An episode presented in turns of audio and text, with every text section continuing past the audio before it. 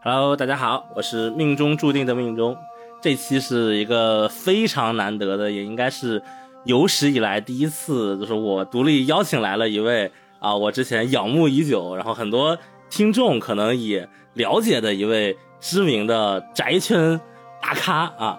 欢迎他先自我介绍一下。大家好，我是付桥，我又跑这边来了。我从天地无用跑这边来了。我相信有有些听众朋友可能已经混乱了。哎呀。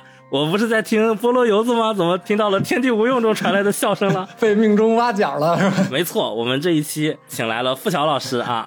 命中给我灌的这个名头太多了，没没那么厉害，没那么厉害，也别叫老师，就是一死宅。从之前很多人都说，哎呀，这个命中来了以后，就聊了很多新的节目，就没有聊一些什么老作品。其实我自己呢，对于很多老作品，我也是。非常感兴趣，然后我之前其实也看了不少，但是一直没有找到一个很好的切入口聊。之前听过的关于一个些老东西啊，或者一些历史相关的，我个人而言最感兴趣的两趴内容，一趴就是大家都知道我是一个任天堂玩家，所以任天堂相关的那种游戏发展史是我非常感兴趣的。第二感兴趣的。就是付桥老师在天地无用讲的，无论是安野秀明，还是宫崎骏，还是巨大机器人的这系列科普，是是我非常有兴趣的。咱们这个菠萝油子一般是不会说同一个节目来聊两期的，除了最早的那个灌篮高手以外，我们只有风之谷是聊过两期的，一期动画和一期电影。但是啊，就像这个四大天王有五个，我们风之谷上下两期也有第三期。这一期就是请付晓老师来给我们再来聊聊《风之谷》啊，主要是他聊过，然后我出的主意，我说这个你们既然把这个漫画剧情已经跑完了，我就省得讲一遍漫画剧情了，对吧？立一 缝就完事儿了。是的，而且据我了解啊，就是你最专精的两位日本动画大师，应该一个是安野秀明，一个是宫崎骏，而这个宫崎骏里又是《风之谷》啊，我是聊巨大机器人动画的。这话是个扣子，一会儿你们就知道什么叫我是聊巨大机器人动画的了。你不能说我专精这个安野秀明，专精宫崎骏啊，这个不对。安野秀明和宫崎骏其实是我专业外的一些，跟这个沾点边儿啊。这付涛老师谦虚了。之前那个制作总指挥系列和这个巨大机器人系列，我个人真的是非常非常爱，所以对我来说，其实这也是一期类似于追星的节目啊。请付涛老师再来主讲讲。跟风之谷有关的，在我们前面两期节目聊过的之外，还有没有一些就可可能是更偏业内的一些秘闻呀，然后或者是一些特别老宅，然后才能 get 到的东西？所以可能有些听众会觉得这一期节目内容特别的深，或者没有没有呃要跑了没有意思，大家别跑。对，但是这期我们已经说好了，想圆个梦，能多飞就多飞。但是大家如果没有跑掉。在这里能听我们聊完，肯定也能该到就是这些东西的另一个面目吧。尤其是难能可贵的是，你们把这个漫画版的《风之谷》的剧情给大家都聊完了。这个呢，看动画《风之谷》的比较多，他不知道漫画和那个动画版的《风之谷》它最后的结局是反着的，一个喜剧结，一个悲剧结局嘛。所以剧情这边呢，我就不用多嘴了。然后主要是它有一些设定是如何体现的，以及它这个因为它是这个设定和这个范式，它可能不得不造成这个剧情哦，很可能造成这个漫画版的剧情不好接受，有这么一个情况。所以我看看我能是不是。从我这角度聊一聊的，让大家对这个漫画版的这个结局能更好接受一点。好，其实漫画版的这个《风之谷》它连载了十三年年的跨度，本身宫崎骏宫老爷子他的思想，包括他的表达，以及当时的一些环境，无论是社会环境还是一些什么样的呃思潮，都会影响他这个整体的表达。那么，我们就先从《风之谷》这个项目立项最开始八二年左右的时候。呃，付达老师给我们介绍一下，当时是一个什么样的情况，能让我们看到就是所谓的风之谷的那个加引号的本来面貌？没有没有，没没有那么长本来面，就是我的概念都是很偏的，很偏的，全是个人理解，全是个人。但是确实命中说的，当时这个情况呢，其实和我们后来看风之谷漫画，后来看动画的时候，因为都是两二零零零年以后的事情了。命中可能是更晚一些接触到这个作品的，所以当时《风之谷》出来，你看哦，是一个特别奇幻，像那种奇幻风格范式的，对吧？就是冒险的这么一个题材的一个作品。但其实，在八二年的时候呢，日本西洋奇幻风还没火起来，正好是这个转折点这个坎节上。就是那会儿 D N D 啊什么的还没有进入市场，这种异世界还没有彻底的开始起来啊。对，罗德斯岛战记还没有呢。啊，从我接触到的一些作品里，我发现日式的所谓的剑与魔法世界观背景，除了 D N D 的引进外，它有一个火起来的很大的助力，是不是跟勇者斗恶龙、最终幻想这些 G R P G，就是游戏起来之后？没有，游戏比那个更晚一点啊。那它最早是因为什么原因？最早肯定是奇幻小说在日本的科幻杂志上有一个叫 S F Magazine，S F Magazine 嘛，它介绍谁什么小说呢？介绍这个，呃，沙丘，然后后来有奇幻的地海啊，在之前更早有托尔金的《指环王》，已经已经很早就翻译过了。是那个 S F Magazine 最重要的是就把谁拉进来了？把摩比斯拉进来了 啊，就是视觉风格就出来了。对，他进来拉了摩比斯、艾扎克这些东西，然后就放几页纸在上面。有一个人叫大有克洋，一看啊，这得得着呀，这得得着。大有克洋呱一翻版。然后日本那边呢，整个就开始转向。这风向从哪儿开始转呢？就是唠叨，我是研究巨大机器人动画。哎，这个风向是从巨大机器人动画开始往奇幻上转。哎，这个其实我觉得非常有意思啊。为什么从巨大机器人听起来是一个非常科幻的东西，它开始往奇幻转了呢？就在那个科幻杂志上干的这个事儿，最开始。当时只有科幻杂志，还没有动画咨询类的杂志，所以都在科幻那一堆上开始转的。奇幻也是从科幻那一堆上开始转。从我的角度看啊，我会觉得在现在这个市面上，科幻和奇幻的分野其实已经没有那么泾渭分明了，它更像是一种。视觉包装，尤其是很多科幻里也有一些，就所谓太空歌剧啊，或者怪力乱神的东西。就我印象最深的其实是新海诚，他其实早年画的那几个科幻的作品嘛，然后到现在他的这个偏民俗题材的三部曲，就我会觉得他内核讲的东西都是非常一致的。然后科幻和奇幻只是它外面包的一层包装，然后这个包装就。只是包装而已。为什么你会有这种感觉呢？就是因为近代的1960年以后起来的这一波，嗯，奇幻题材的作品，它其实是黄金科幻的衍生品啊。它之前是科幻，之前是科幻，再之前有一个东西叫太空歌剧。太空歌剧，我给大家形容一下最典型的一个范式，就是一个猛男，然后穿着一个盔甲，穿着一个紧身衣吧，就不是盔甲，穿着一个快空服饰紧身衣，头上戴一个鱼缸，手里拿一把这个枪头是一个球球的光线枪，对，要是球，然后发光线，边上一定要站一个美女，美女穿着比基尼啊。风之谷这部作品，或者说它前面的那些原身，在当时的那个背景，它是站在一个什么样的？位置上呢，你们之前那个节目也提到过，宫崎骏想做一个风之谷策划沿岸，是叫战国魔城。对，日本战国时代有一个魔城，这个魔城是什么？是天空之城。天空之城里有巨大机器人啊！啊，这么回来了，有翅膀的那个天空之城那个片子里巨大机器人是从哪儿出来的？是宫崎骏在画战国魔城的时候就画了那个特蒸汽朋克的巨大机器人，那个机器人还特别巨大，大概有八十多米高。顺着这个说呢，它战国魔城是什么？它这边是战国，魔城这边呢是科幻啊。啊！而且是黄金科幻，而且是太空歌剧，就是一个小妹子开着一个像鸟一样的飞机，也是穿紧身衣的，但不是比基尼，然后腰里掖着一把光线枪。这边是日本武士，穿着日本大铠。我能感受到那种强行把一个欧美那边美国文化非常流行的东西拿过来，但是又好像有点不太服气，然后又给他加一个日本的战国包装的感觉。对，战国魔城这个大概从八零年开始，这宫崎骏就开始捣鼓这个东西了，所以。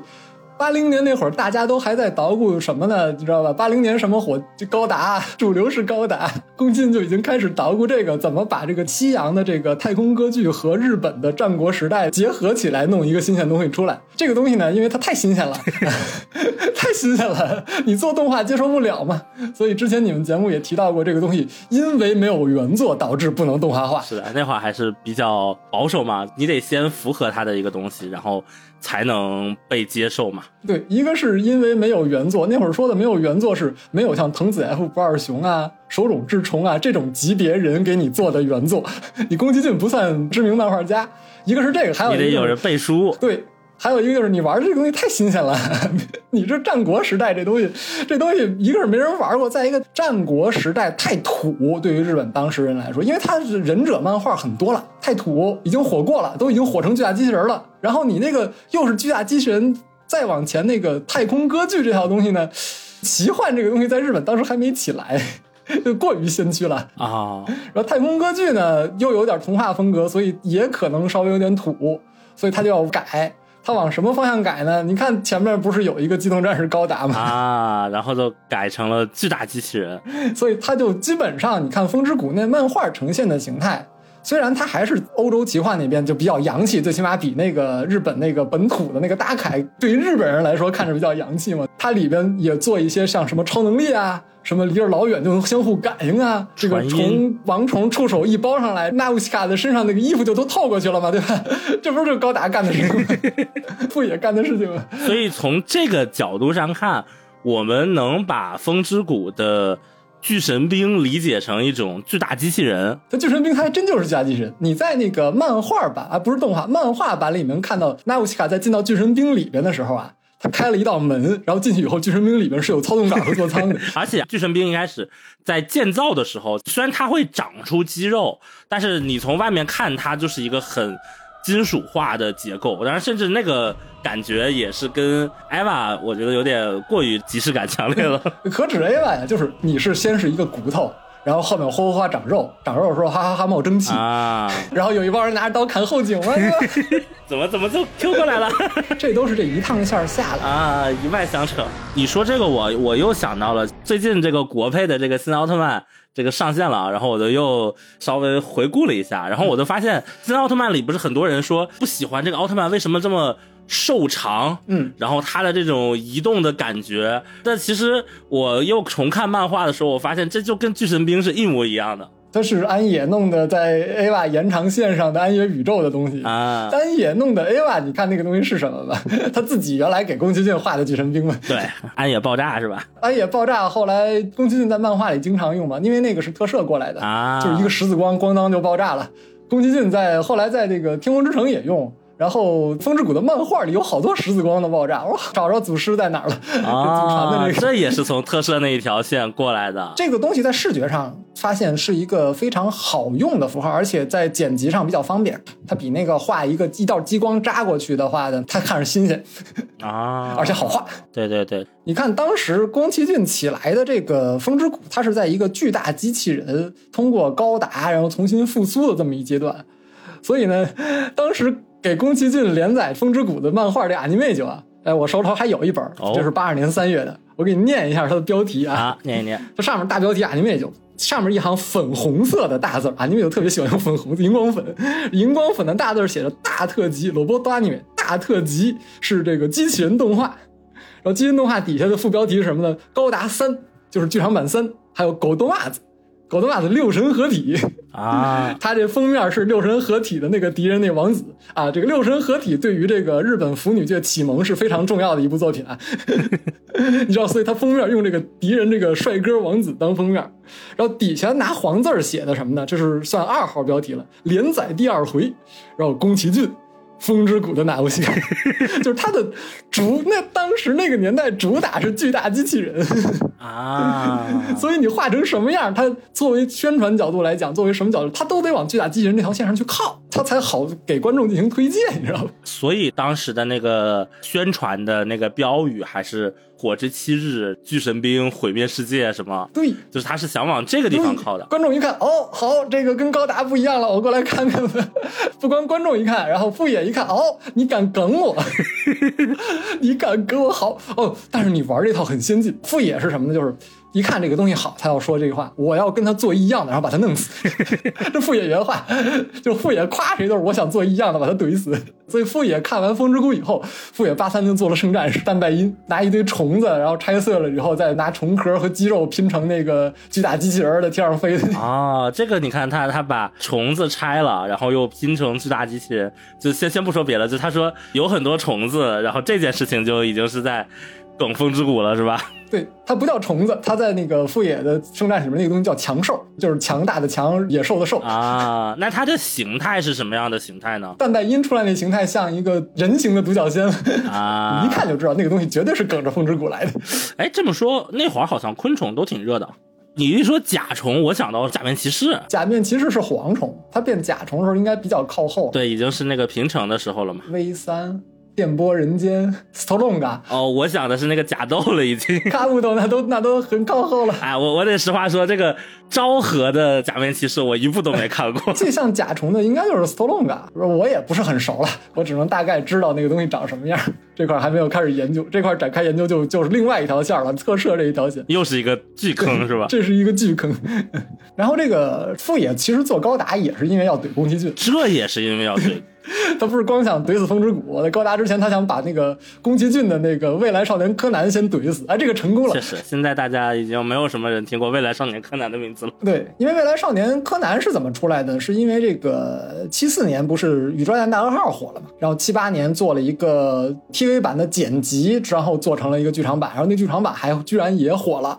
就是因为这个为契机之后呢，日本就整个从那种这个儿童文学、英雄冒险、体育向的这种动画作品，转向了科幻向，然后从儿童向呢转向了成人向，就是阿尔卑斯山少女这个序列已经不行了啊！我就之后就只能做这种靓男美女，然后科幻，然后大的宇宙飞船在宇宙里这些东西，这个东西看着帅火，年轻人喜欢，然后以后是年轻人是动画消费主力群体。儿童呢，这个市场就应该也不是不行，是饱和了嘛？当时那个状态下，已经开始走下坡路啊，就等于是受众要开始往一个新的受众的方向去转移了。对，宫崎骏再接着高田勋那路线做世界名著系列就不太行了嘛，所以他就算是自己第一次做导演，然后把控这一系列，日本叫演出啊，那个演出具体的这个逻辑，到时候。后边有机会可以展开讲一下，因为他跟导演有点区别，但没关系，你就这理解是导演就行。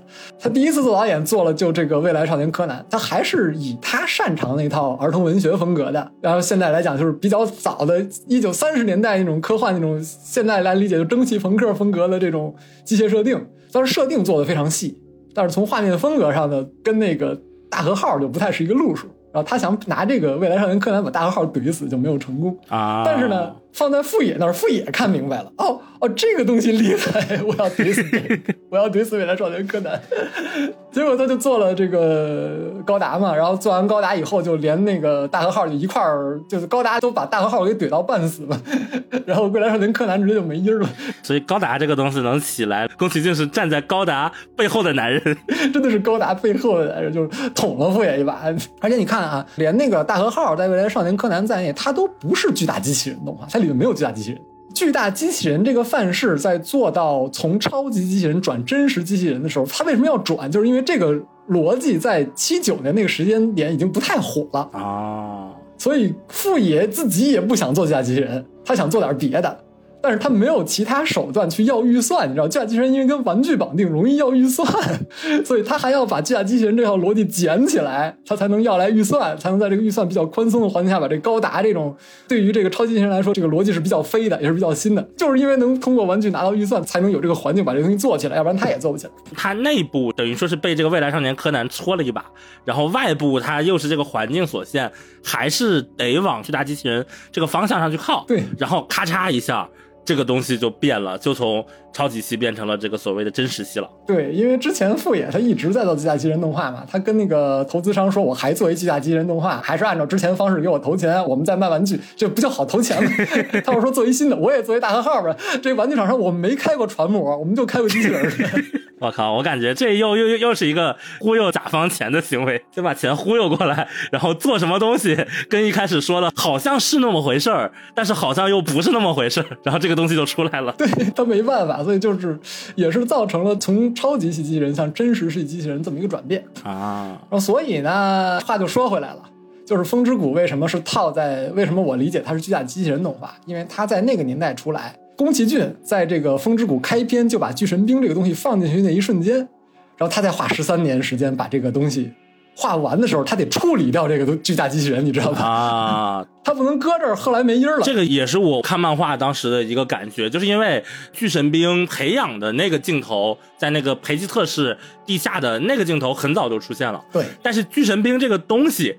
真的拿出来，尤其是他真的苏醒过来，在漫画里是非常非常后期的事情。对，第三卷巨神兵就出来了，因为他这个是是卖点啊，对吧？你 不能前面不能不放这个东西，他后边呢不是把这忘了，他这个东西实在不好处理，而且一旦处理起来就会出现问题，所以他只能拖到后面大结局附近才能处理这个。对，到大结局要去轰铃木的时候，可算能找到发光波的时候了。对。可算能拿来用一下，所以它中间是其实没什么巨大机器人的戏，但是呢，一旦这个坑挖在这儿，它又有一个巨大机器人的经典范式在这儿套着，所以它结局就必然是一个悲剧式的结局。哦，这是为什么呢？因为巨大机器人吧，要从头讲的话，最开始它的概念是因为它是由玩具产业绑定的嘛，是的，就是玩具厂商非要你生产这个机器人，它跟本身的做故事、做戏剧的现实感它是冲突的，嗯，因为现实社会没这东西，嗯。但是你要玩具呢，就要做的越大越帅越好玩才行嘛。放在现实里，就是你这真 的无厘头啊，不可能啊，怎么拍怎么假呀，对吧？他唯一的手段就是通过安插一个真人，就是驾驶员，去跟现实世界进行桥接啊。所以呢，这个巨大机器人和这个驾驶员变成一体两面，然后巨大机器人是有一个巨大的超现实的力量，然后这个超现实的力量会绑架驾驶员。哦，所以我们说的这种巨大机器人的范式。它不仅仅是一个大型的机器，它是必须得有驾驶员，而且得是巨大的力量去绑架驾驶员。对，它相当于什么呢？本身驾驶员是有人性的，我要回归正常人的社会生活嘛。嗯，只要你驾驶巨大机器人，你就回不去，你就是一个神性的代表，你知道吧？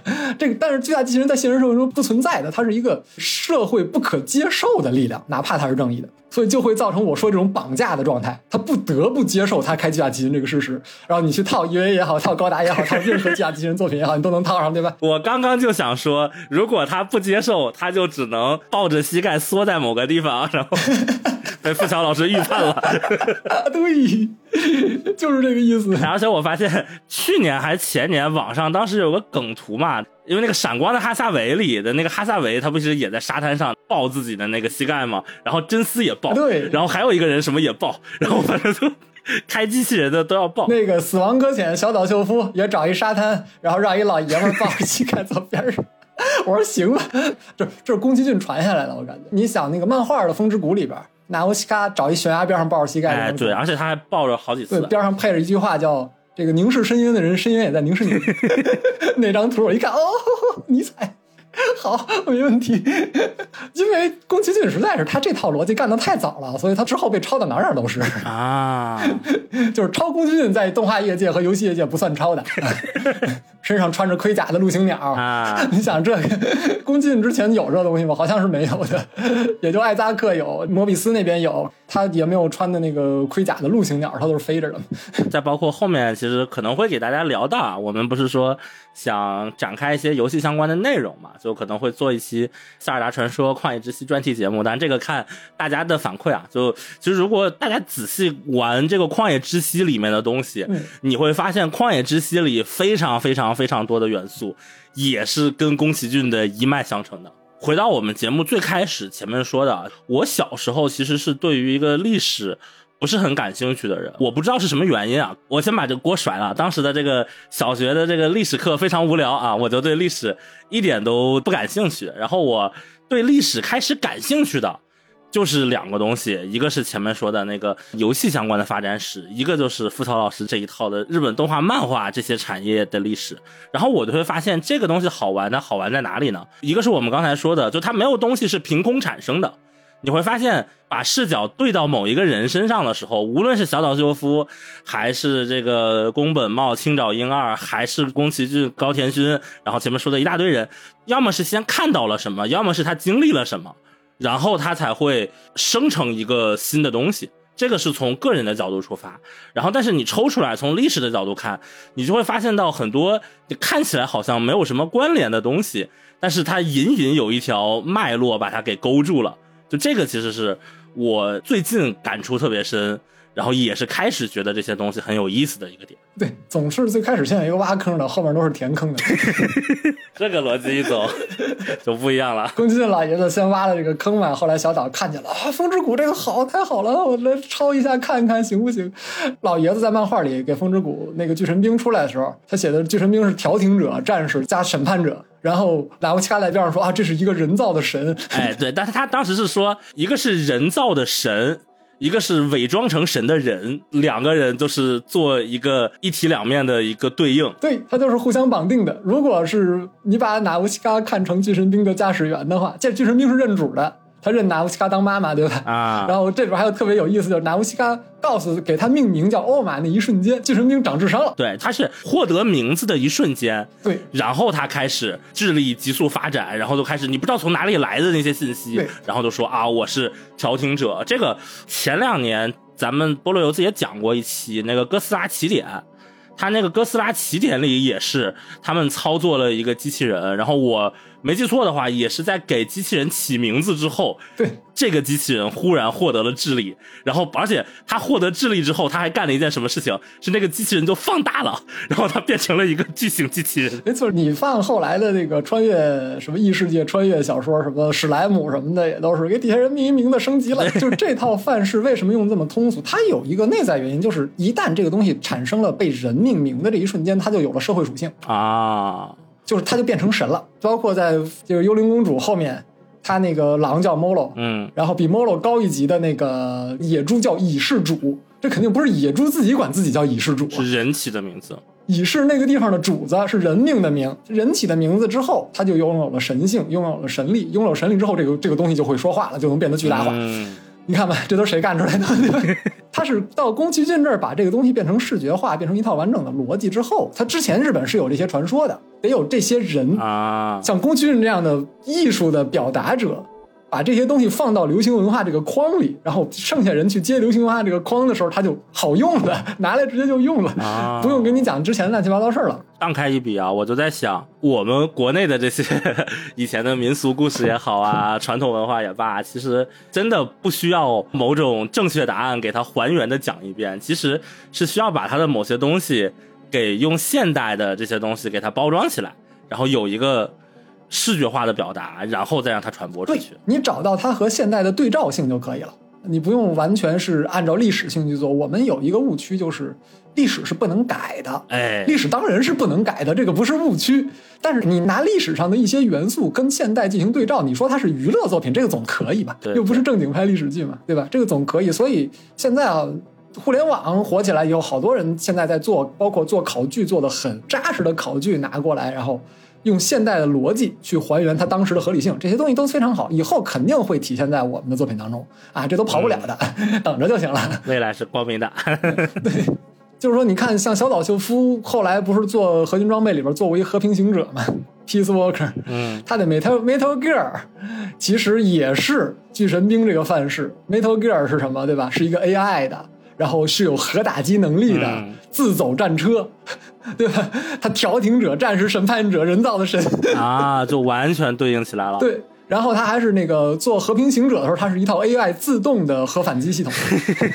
巨神兵有智慧，纳乌西卡一命名就当时就变聪明了啊。所以就返回来再说，巨神兵在这个风之谷里面，它到底是一个什么设定？它最开始给你看的时候，它是一个毁灭人类的武器。嗯。但到后来，这个设定爆出来以后，它是为了防止人类被毁灭才造出来的。嗯，它就是前面我们说的调停者、审判者。对，而且他很聪明，而且不邪恶，就是外观很邪恶，在这个漫画里的那个展示方式上，但是依然会造成最后的这个结局。这是他的漫画的框架里边和他要表达主题很接近的东西。哦，就是这个东西我没有办法用一句话来说清楚，只能你去体会。就为什么？一个很有能量、很有力量，也很有能力，但是心也不坏、有智慧的这么一个创造物，最后导致的是毁灭嘛？对吧？嗯、为什么你自己想，我就没法解释这个东西。但它这个故事这个框架是这么构建起来的啊。而且之前说这个巨大机器人是绑架驾驶员和驾驶员一体两面的，结果纳乌西卡这个主人公这个角色，他实际上也是调停者，也是战士，也是最后所有人类的审判者，对吧？他自己一人判断，他不跟别人打招呼，说我们民主投票来判断最后要不要毁这个遗迹，我民主投票要判断最后要不要活下，他不判断，自个儿判断就把这事就把这事给完结了。对，包括我们聊纳乌西卡的时候，也会发现他跟呃我们很多宣传上的给他的一些印象会有非常大差别的一点，就是纳乌西卡在漫画的后面，他一直是一个非常苦大仇深的形象，就他其实从来不笑过。之前看那个《风之谷》的水彩画集里，宫老爷子不是自己吐槽他画的那些画，只要是纳乌西卡笑，他就吐槽说纳乌西卡其实不是这样的，他就应该是一个什么样。形象的样子，实际上穿起来就会觉得，嗯，就是你自己去体会这个事很难讲，很难讲。这个我不能说太透，说太透的话，就是宫崎骏老爷子他因为在这个漫画里把他推理出来这个事儿讲透了，所以他才说这个漫画不能改动画。我这个漫画画的不好，画完之后我觉得很难受，因为他讲透了就会难受，所以这话也不能说透，就说透了就会很难受。但是确实是这样，就是你看在那个漫画里边，在那个土鬼诸侯国他的土著的信仰里边。他信仰穿青衣白衣的这个使徒，他其实既是救世主，也是死神。但是在其他的地方的乘船就没有，只有救世主。到那根儿上最原始的乘船里，他既是救世主，也是死神。他这个立体两面的东西，在他那个作品里，不是说体现的非常好吧？就是说，他经过一番推论，经过一番自己的演绎和思想试验，最终把这个结论推到了这个位置。他就推不动了。其实我我可以下这么一个比较武断的判断，就是说，任何的故事或者作品，它都有一个类似像《风之谷》一样，最后推到最后推不动封顶的这么一个流程。只要你往这上推，除非你之前就定好了我不推到这一步。嗯，你要想把这东西无限推下去的话。任何东西推到风之谷的这个结局就推不动了。嗯，然后具体它是怎么推的，你得拿那漫画自个儿慢慢一页一页自己研读，我就不管了。然后这个剧情，各位听众可以去听那个菠萝油子之前讲的两期它的剧情的介绍的节目。对我个人还是真的非常非常推荐。就之前我也看哪里我忘了，反正是看某个网上讨论吧，说你觉得最被低估的一部日本漫画是什么漫画？然后就有一个人说，我觉得是风之谷。然后我想了想，确实是被低估了。如果从我们刚才的这个角度来推论的话，它是某部非常终极形态的漫画了。对，它严格来讲，它不符合当时日本漫画的那个范式。嗯，我看了他一下访谈和之前他这个水彩画集里边他写的一些，宫崎骏是他是不会用蘸水笔的，就是他不会用那个钢笔、用墨笔是蘸水笔去画去描线。他只能用铅笔，因为他是画动画出身的嘛。他当时最开始试稿，他就用铅笔，特别是颜色是比较深的，用二 B 铅笔，然后用 HB 铅笔打底子，是这二 B 铅笔画，然后有一些小细节、虚线什么拿 HB 勾一下，然后拿水彩打一下阴影，晕晕晕染打一下阴影，然后拿这个东西要去印刷。后来我看那个印刷版本，因为那个纸的质量都特别差，这种杂志，嗯，它印刷真的印不出来，所以后来应该还是他主要人物是用蘸水笔勾的线。然后后边是打的网点阴影啊，直接网点纸刮到网点上去。但是即便如此，《风之谷》这个作品本身为什么很多粉丝可以读，一般的漫画的用户他不太爱看这个东西，就是它比较难看。作为漫画，嗯，直接说它比较难看。漫画是有很强的易读性的，对。宫崎骏这个东西看着像分镜和场面，它有好多人物在那呼噜呼噜的互动，好多那个什么，好多动线，好多镜头关系。但是它严格来讲又不是按照分镜那个逻辑画的，所以你会看着这个东西，它很难看进去。但是你看进去以后呢，就才能知道这个东西好，是这么一个状况。我这次看少说也是第三次看了，但是因为之前很多细节的剧情其实你是会忘了的嘛。然后我再看的时候，你就会有一个体会是，看到第四十页的时候说，哦，库夏娜又来了。然后你会说，哎，他怎么跑这儿来了？他上次是在哪儿来的？然后你就往前翻，然后往前翻，发现前面的一大页上的一小格分镜是告诉你库夏纳哦，从这个地方掉下去了，然后怎么怎么。就如果你不特别仔细的去看每一格每一格之间的联系的话，你可能就会发现会有一些你可能跟不上思路，然后它某个线断在那里了，然后你就完全意识不到这件事情，直到后面这个线再出来的时候，你你就得往前找说。他们是在这儿，他们是在那儿，因为他还是分了很多线去叙述的嘛。对，所以他这个线呢，其实也不太适合动画改编。他如果进行动画改编的话，他这个情节、故事和这个镜头连贯性，他跳的太厉害。嗯嗯。他到漫画还可以，但是他又不是按照漫画那套讲述逻辑给你去结构的这个整个的格子、整个的格子的构图，他也不是按照这个逻辑构的。所以这个东西作为漫画本身来说很尴尬，所以他就为什么要放在 Animage 这种访谈资讯杂志类？对访谈类杂志为什么要放在这上面放？它作为这个一般的漫画连载，它是连载不了的，而且有另外一个原因嘛，就是本来是这个杂志连载漫画也是要找一些有名的人去连载的，但是这些有名的漫画家，比如像大有克洋啊，说了一堆活啊，那个啊，因为就找去了，说大有克洋，你给我杂志连载一个东西，他不接啊，忙得要死。宫崎骏为什么接呢？就是他那会儿基本上没活了，啊，他做完了那个鲁邦三世卡里奥斯特洛城啊。大爆死，他大爆死的原因也是因为一个是高达，还有另外一个是大和号的续集。啊，他鲁邦不行，然后宫崎骏就被晒了，被晒了以后没活干，没活干就是林中敏夫对死磨硬泡，要不然你画个漫画，我跟你说不画了，我要做动画，我要给你看《战国魔城》，给你看就是这个之前不是让命中帮我查了那个他要改编的那个《风之谷》的原作罗列夫？对对，我要把外国的地下漫画，然后我把它改成动画，到美国去卖，我们去谈版权，然后就真去了，版权就没谈下来嘛。是的，是的就。罗列夫这个可以命中来讲一讲，因为它是英文的，我看不懂。哎，对，哈哈，这块儿这一期主要还是聊这个风之谷，就我们前面说的风之谷的原案，最开始是那个战国魔城，战国魔城这个东西被毙了之后，他说我要去改这个沃尔夫，就是刚才提到的这个对罗列夫罗列夫的这个漫画啊，然后这个沃尔夫也被毙了，然后他把沃尔夫传吧传吧，传成了一个叫风之谷的雅拉，然后这个雅拉就是前面的那个沃尔夫的一个女主，就等于是脱胎于那个作品，终于搞出了风之谷这三个字了。然后这个东西再往后啊，是风之谷的纳乌西卡，就等于它前面有这个算是三个或者说算两个半原本吧。不止有四个，有四个，，还有一个还有一个什么你先？讲讲罗列夫，他是一个，哎，他好好，他是他是一个原作是一个什么故事？因为这个原作国内很少有人看到，而且是英文，对对。机会比较难得。是的，就这个我大概研究了一下，就仔仔细细，甚至基本上算是把它翻译了一遍。为什么？因为它这个原作是刚才说过是一个美国的地下漫画，然后他这个地下漫画写的那些用词真的稍微。比较晦涩，就它会有那种地下漫画的调调。这个地下漫画的调调是什么东西呢？我就用一句话简单的给大家介绍一下。就它这个漫画最开头第一页会有一个叫死神的角色，其实会给大家讲一下这是一个什么故事啊，然后我是是我是什么什么什么，然后其实就是一个类似序言的东西，然后他会说我从某个犄角旮旯扒出了这样一个故事，但他不会直接说这是我从哪里找到的，他会说这是我从尘封的古代伊尔维斯传说的粪堆中挖掘到的一个奇妙故事的碎片。而且我还为了这个奇妙的叙述寻找了一个遥远的多毛隐士，一套特别颇有古意的英语，对，然后他还说，我还求证了这个晦涩难懂的火星战争史学家达夫霍尔马。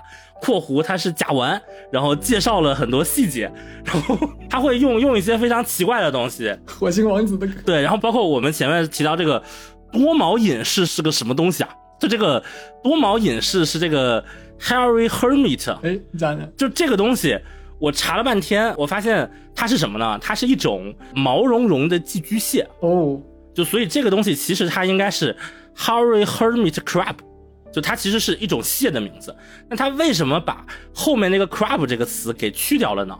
嗯，我后来又查了一下，我发现这个多毛隐士这个玩意儿啊，除了在这个里面出现，它在 DQ 勇者斗恶龙那个 DQ 建造者二里也有出现。哦，然后它在 DQ 建造者二里是什么呢？它是一个叫大木锤的一个幽灵，DQ 里非常经典的那个拿着木锤的那个怪的一个幽灵形态。然后那个拿着木锤的怪叫什么名字？那个拿着木锤的怪叫 Hammer Hood。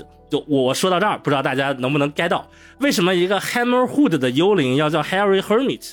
其实他就是为了这两个词开头都是 H。我靠，所以，所以为什么把那个 crap 删掉了？因为你加了 crap 就是 HHC 了，对吧？就没有了。为了这个颇为古意的这个押韵是吧？对他就是为了我说出来这个东西很晦涩很难懂，听起来很屌，但是实际上呢，它是什么意思？就其实你根本不用管，这就是一个纯的包装。这个就是我们说的地下漫画的那种，大家可以想象一下，一个我们所谓的美国当时的。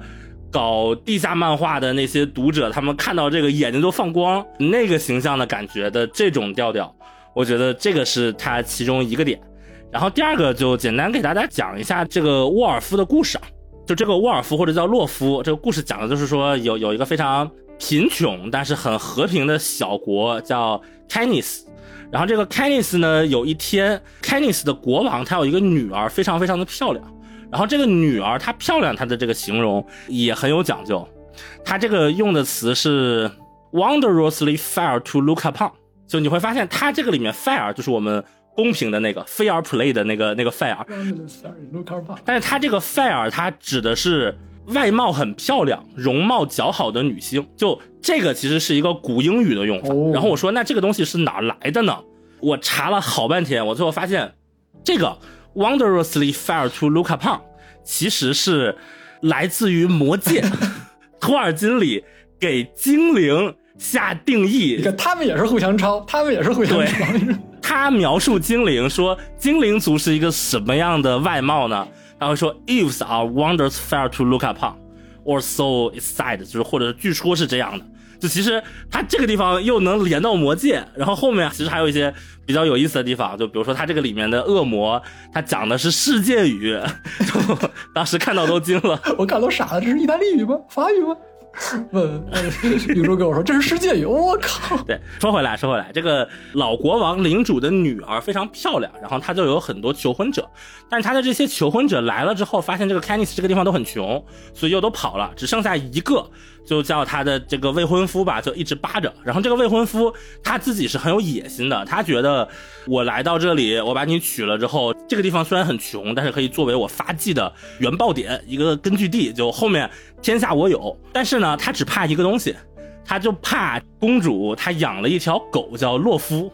然后这个洛夫呢，就是前面说那个沃尔夫啊，他这个翻译其实没有一个统一翻译嘛。那这个洛夫呢，就非常的亲公主。然后，并且非常的不信任除了公主以外的任何人，尤其是男人。有一天，这个未婚夫就带着这个公主去找了一个巫师，说：“你看看，让这个巫师给你表演一下什么是 magic。”然后这个巫师 就给他表演了一个把猫变成蝙蝠的一个魔法。这个蝙蝠在屋里乱飞，大闹一通嘛。这个沃尔夫这个狗就带着这个公主，等于是保护公主，然后把这个公主给。拉走了，他们就到了一个林中的小溪流，一个小池塘边上，然后公主就开始沐浴了。注意啊，这是一个地下漫画，所以它是有上半身和后半身的这个裸露的。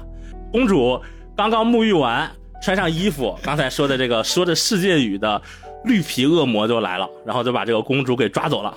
沃尔夫呢想回去求救，发现那两个人类根本听不懂他在说什么，而且那两个人类还发现他这个嘴边有一些恶魔的血迹嘛。你把公主吃了，我要审问你。然后说那怎么审问呢？狗又不会说话。然后灵机一动，我把它变成人，不就能说话了？然后他们就开始把这个沃尔夫从狗变成人，但是变到一半儿。这个剧情我觉得巫师正在施法呢，然后边上他的那个未婚夫就打扰他说：“你看，你看那边恶魔来了，恶魔开着坦克来了。”然后这个施法呢就被打断了。这个基本上可以参照蜘蛛侠上一部电影，他打断奇异博士施法那一段，基本就是一个东西。一打断之后，就会发现沃尔夫就变成了一个。好像有一点智慧，就他开始有智慧开悟了，然后但是他还是不能说话，然后他又变成一个类似狼人的形象，他就开始意识到说，靠你们人类是不行的，我来吧，然后他就蹭蹭蹭蹭蹭，一口气冲到了那个恶魔的大本营，把恶魔的大本营搞了一通大破坏，然后把公主救了回来，然后又开了一辆这个恶魔的坦克，把已经攻到城堡的恶魔坦克。给咔咔给一炮全部打烂了，他就凯旋归来，带着这个公主，本来说要请巫师把她再变成人，但是呢，他又怕巫师又把她变回一条狗，然后他决定就不理你们了。最后还有一步是他把他那个在脖子上一直没有来得及扯下的那个项圈咔嚓一扯，开着坦克带着这个公主一走，就剩下两个人。恶魔在最后一页写，他们的生活很幸福吗？打个问号。他们的生活或许很幸福，但是他们生的那个不人不狗的孩子就是另外一回事了。这故事就完了。所以你看啊，就是讲的特别好。然后他要不给我讲，我还真了解不了那么细。我手头的就是《出发点》这本书是有的，《出发点》里边他有关于这个沃尔夫的这片子版权取得，他写了一个提案书，就是我想怎么改这个东西。哎，对对对，这个基本剧情是差不多的，重点是有两个。第一个是从概括上讲，他要去掉这个片子里的这个原作漫画里的宗教性。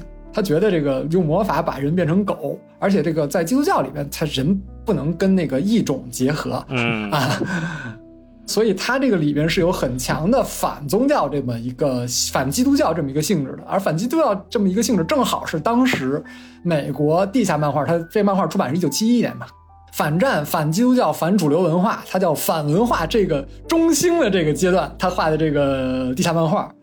他内封的就是反基督教这个东西，所以他要画出来，就是为什么最后那个狗要带着这个妹子一块出逃，就之前按照基督教逻辑，他坚决不能这么画。啊，宫俊，你看这个好，尤其是最后摘下项圈甩地上，这个象征自由啊，象征奴隶解放，这个太好了。因为这个东西在日本就没有那么大禁忌，日本不是有什么南总理见八千传吗？啊，就这种，就是我求一个狗，然后这狗就把敌人大将的手机给我这个，我城快破了，我求一个狗，然后这个狗是特别义勇，就把敌人大将的手机拿过来了，然后狗要求是什么？我要你闺女，啊行，把闺女许给你了，然后这个狗跟闺女生了八个孩子，叫南总理见八千。后来这个八个人要凑在一起，这本来是仿《水浒传》写的，因为《水浒传》它写不了一百零八个，只能写八个。啊，前面加这么一说，日本它是有这个底子。公一看这个底子和他的这个当时这种，他不是老左翼吗？奴隶解放这个表现契合，所以他要改，他想要把那个宗教部分去掉，所以就不能用魔法变成人。他是这个狗狗啊，在救公主的过程中和那个开坦克的这些恶魔进行战斗的时候，啊，慢慢为了去模仿人的战斗方式，慢慢变成人的。它是一个自主进化的过程。啊，是的，这你想一下，之前说的巨神兵是怎么回事？它是个 AI，对，自学习的。而且真的那个沃沃尔夫，他那个狗狗被施了一半的魔法，然后他开始思考我是谁，然后获得意识的那几个分镜和巨神兵。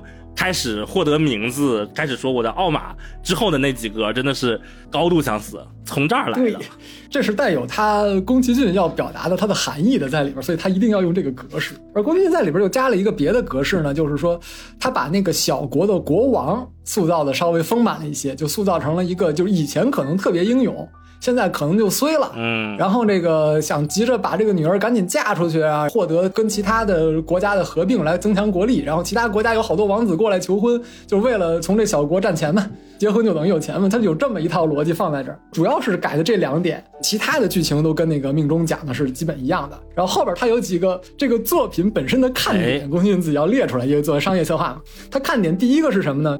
仿佛像中世纪欧洲的英国。看点第一个不是做日本本土的啊，中世纪的英国要做这个，潮。然后是这个有城堡、有魔法师的世界里边，突然出现了这个恶魔驾驶的坦克，这之前好像没有。然后是什么？主人公这个狗狗驾驶坦克出现在这个沙漠当中，这个恶魔的孤城前面的就这么一个背影啊，要要这个视觉效果。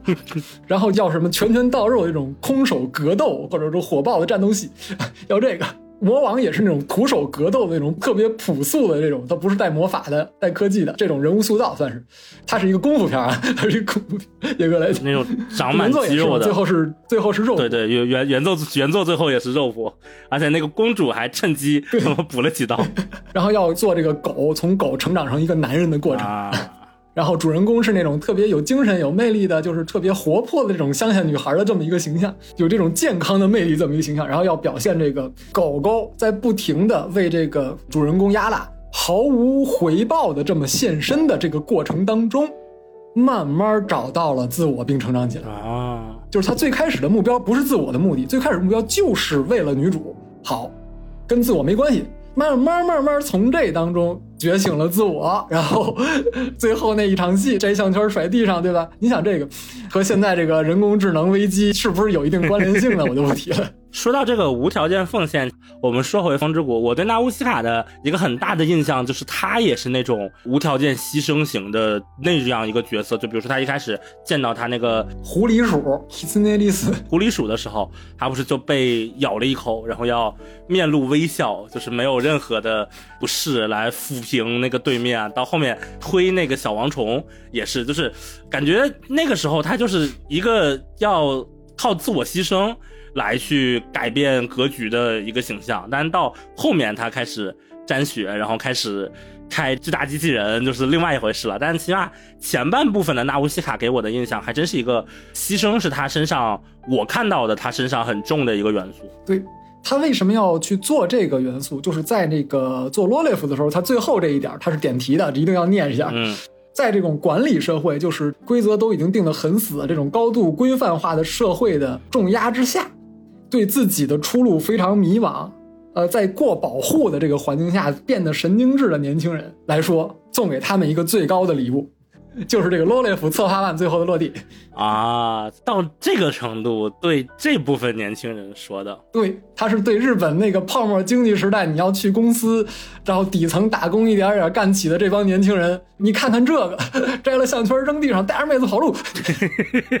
当时他想做这个，他知道这个东西在日本做不了啊，因为日本是高度管理社会，他是反着的跟他的社会风潮，所以他说我要不然我拿美国版权，我做一国际大片从美国再输入回来，然后版权没谈下来嘛，对吧？对对，他当时就是说是以沃尔夫的作者嘛，Richard Corbin 嘛，然后说这个是一个美国最具代表性的漫画家，他说这个作品其实是以美国市场为导向的。然后我们先征服了美国市场，然后哎再略作修改给搞回来，又能在日本火一把。当时其实是想打着这个算盘的，没错，就是因为在日本你没法投嘛，还是刚才说他这个策划的这个提案书最后写的落款时间是一九八零年十一月，高达还没火呢，大和号已经火了的这么一个阶段。他有一个这么目的来去想改编沃尔夫，所以改着改着呢，他对这个狗狗就没有兴趣了，他开始对这个妹子产生了兴趣了。对，从那个他把这个老国王改成一特别不负责任的，可能年轻的时候特别英勇，后来就特别不负责任，就直接瘫在床上了，然后想靠把妹子卖了挣钱这么一老国王，然后。然后设计了变成一个特别有责任心的这么一个妹子嘛，因为这个妹子要背负着国家的命运，她不能嫁错人，首先，然后这个嫁错人，国家就完了。然后一帮人是贪他们那个老国王的遗产来过来的，这个里边有点像李尔王那个展开，所以它里边还会有那种小丑这种设计。在风之谷最后不是还有那个库恰娜爹带着小丑的那种设计吗？这就是李尔王的。李尔李尔王是黑泽明特别喜欢的东西，你知道吧？宫崎骏崇拜黑泽明，所以他好多的镜头语言都是从黑泽明那儿过来的，这都全是连着。兴趣爱好什么全都是连着的。可以。宅的梗也都是连着。又连过来了。所以他有这个父亲的这个形象以后呢，他就开始丰满这个女儿这个形象，他就变成了慢慢的。演化成了一个什么状态呢？演化成了一个女孩能力特别强，她在这个风之谷里相当是一个工程师的这么一个状况。但是她既是工程师，对于这个欧洲中世纪来说，你会使用风帮自己磨面啊，帮自己灌溉呀，就相当于你跳过了人手工劳动这一部分。他觉得你这个人不正常，你知道吧？像魔法师，是类似女巫的那种异类的东西。对，所以女巫为什么不能住住村里呢？村里人害怕她。啊，不知道她怎么弄的，因为这个风车这些东西都是从中东和中国这边传过去的。当时欧洲人不理解，这是宫崎骏自己查的。他说，欧风车这个东西在欧洲当时写的地理志上，只能记载是什么？他们那边的人会使用风帮自己灌溉，帮自己加工粮食。写上了以后，欧洲人那边一看，他们是会魔法的 一帮怪物。你说，呃，我们稍微荡开一笔，就是之前大家都知道我在荷兰念过两年书嘛。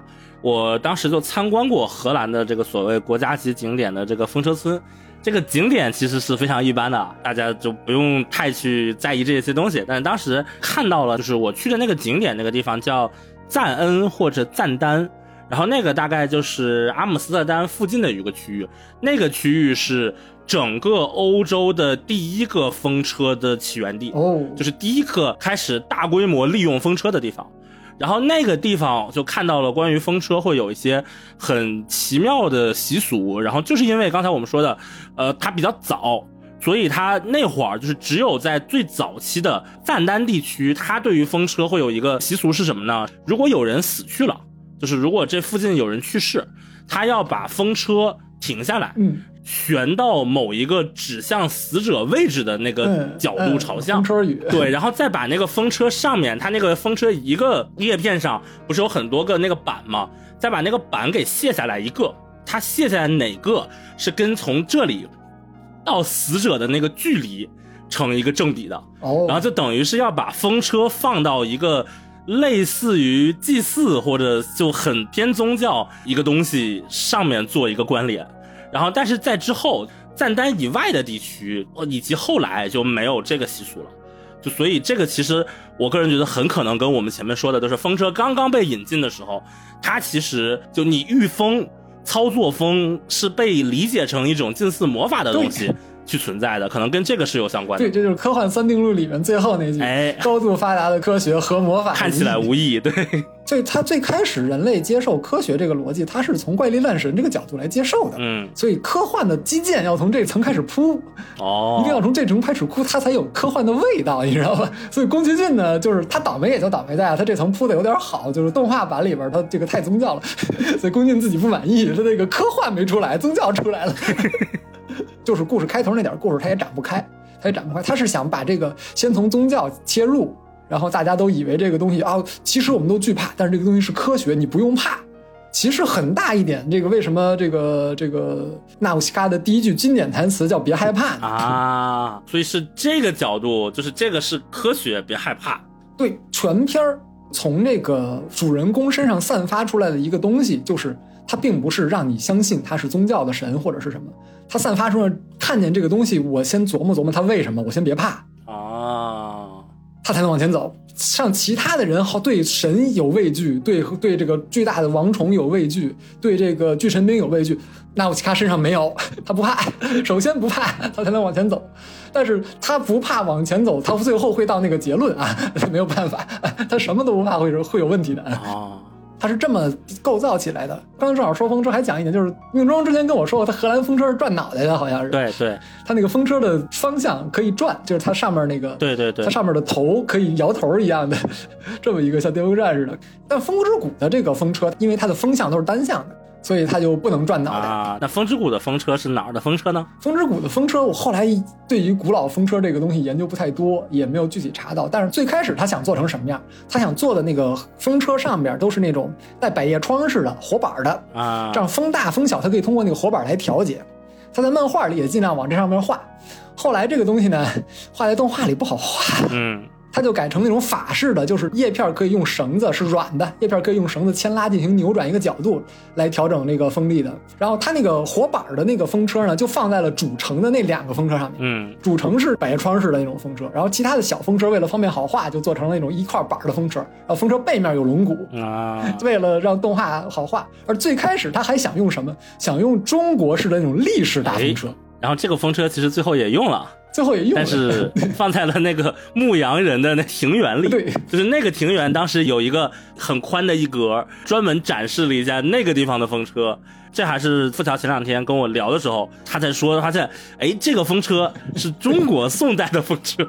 我说还有这东西，因为中国和阿拉伯地区用过这种历史风车，然后宫崎骏一直想把这个风车放进来，最后放着放着，因为你放在风之谷吧，它是有这么一个问题，就是那个风车你放在那儿，它如果不转起来的话呢，你看着不像是风车。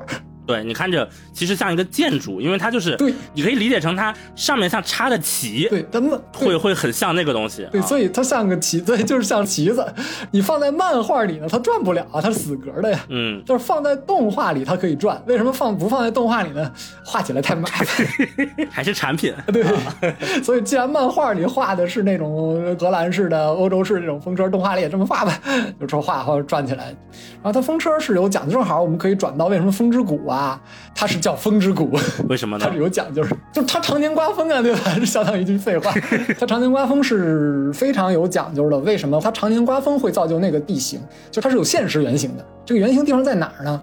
离这个命中留学地方比较近啊，它在英国爱尔兰岛附近。脱欧了，脱欧了，脱欧了，已经这个 脱欧了，已经要办签证过去了。好，它在爱尔兰岛附近有一个叫阿兰群岛的这么一个地方。哦，然后这个地方呢，如果大家不了解的话，最近有一个特别有名的片儿要角逐奥斯卡了，这个叫伊谢林岛的暴桑女妖。哦，然后这个片儿的部分取景，包括他做空镜头，从天上往下俯拍那些镜头，都是阿兰群岛的那个风光。为什么选那儿拍呢？有一个特点，这群岛就是地势不高，然后常年刮风。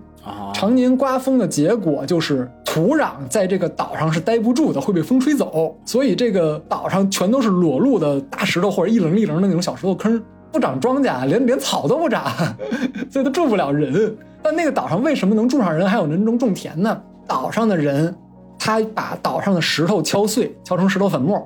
活着自己的粪便和海藻，制成人工土壤，然后糊在地上，在上面种土豆。但是，一刮风不就跑了呢？他把石头敲碎了以后，变成石头块垒在田地周围，挡住不让这个土壤被风吹走。所以你看那个伊雪领导的女妖一俯拍，你就马上就能看出来，她的那个田一块一块地周围都是拿石头垒起来的。动画里也拍出来了，就是风之谷那个块田也是拿石头垒的，但是他是种葡萄啊，他不种土豆。对对对对，他其实并不是。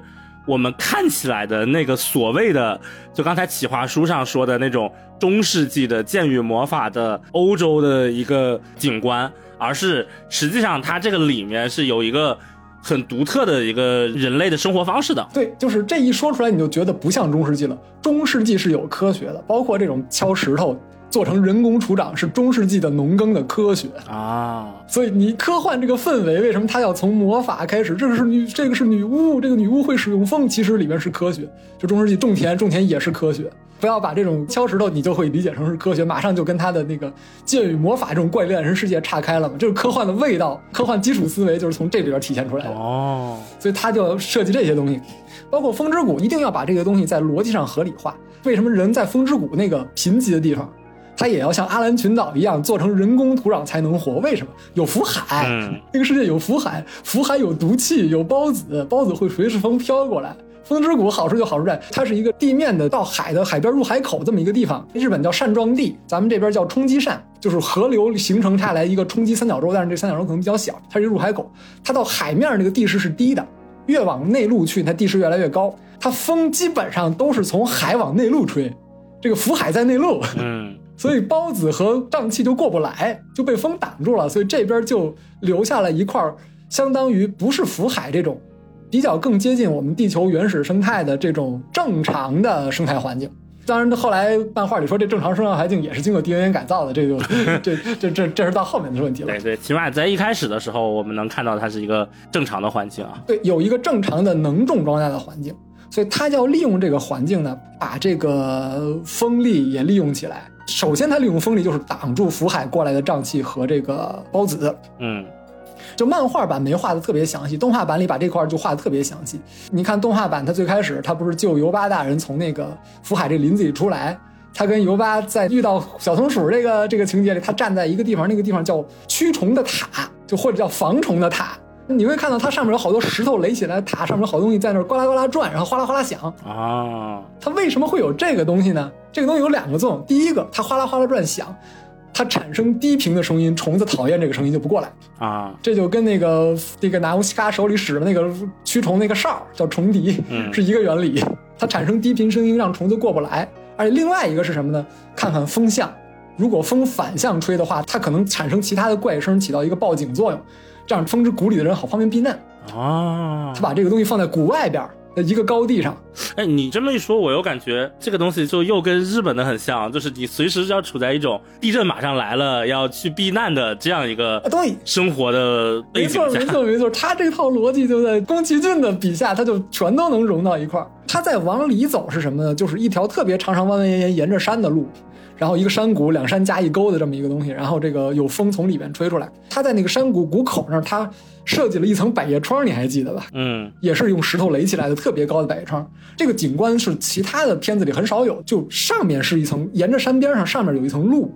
然后尤巴大人骑着一个马鸟在那路上走，它底下是那个风吹起来的沙子，扬起来的沙尘，沙尘在人底下，人在沙尘上面走。然后到那百叶窗下，百叶窗底下沉下来全是沙尘，上面是风，然后从那个风之谷里往外吹，这么一个状态嘛。这个东西就是为了防止孢子进来的一个装置。它是一个百叶窗，等于你风逆着吹的话，它百叶窗就关上了，它就把这个沙子和孢子全挡在下面了。顺着吹的时候，它一开起来，就连沙子带孢子就全吹出去了啊！这个是叫什么什么止止逆止逆阀门，或者防风门，对对对对，通常叫防风门，就这个东西。这个东西一下子就非常的。都不叫科幻了，就非常的科技了，我感觉。对，你想中世纪能够达到的科技，而且做这个塔是非常困难的。那会儿已经没有什么钢筋、水泥、铁这种加工手段，也没有巨大的树木。嗯，他的那个世界观设定的是只有用陶瓷才能做，然后他只能把石块敲下来，一点点垒上去，然后用兽皮和绳子 做那么一大巨大的塔。然后尤巴就这么溜达进来，这么溜达从那个塔里溜达进来之后，就到了他的蓄水池，就是一片特别好的小池子里还有小青蛙呢。然后长了很多绿树啊，这么一个林子，它叫它在马就在水池子里要喝喝水。这个水是从哪儿来的，对吧？这个很厉害，因为它是冲积扇，是扇状地。冲积扇一般是富含地下水的，它有地下水才能种庄稼，才能有生态。然后它地下水是越往下游水越多，它上游肯定水少，往下流嘛，水都是。嗯所以它的那个主城是在谷的下游，靠近海的那一边儿。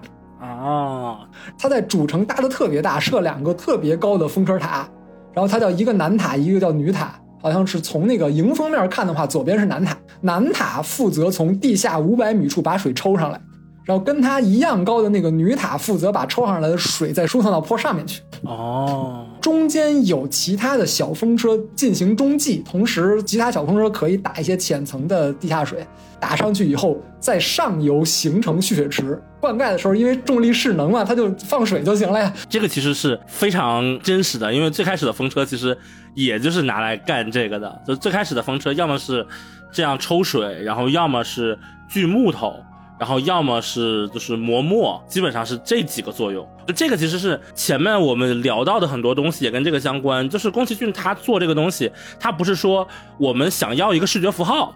然后我们这个视觉符号叫什么？是这个鼓，风之谷、水之谷、火之谷。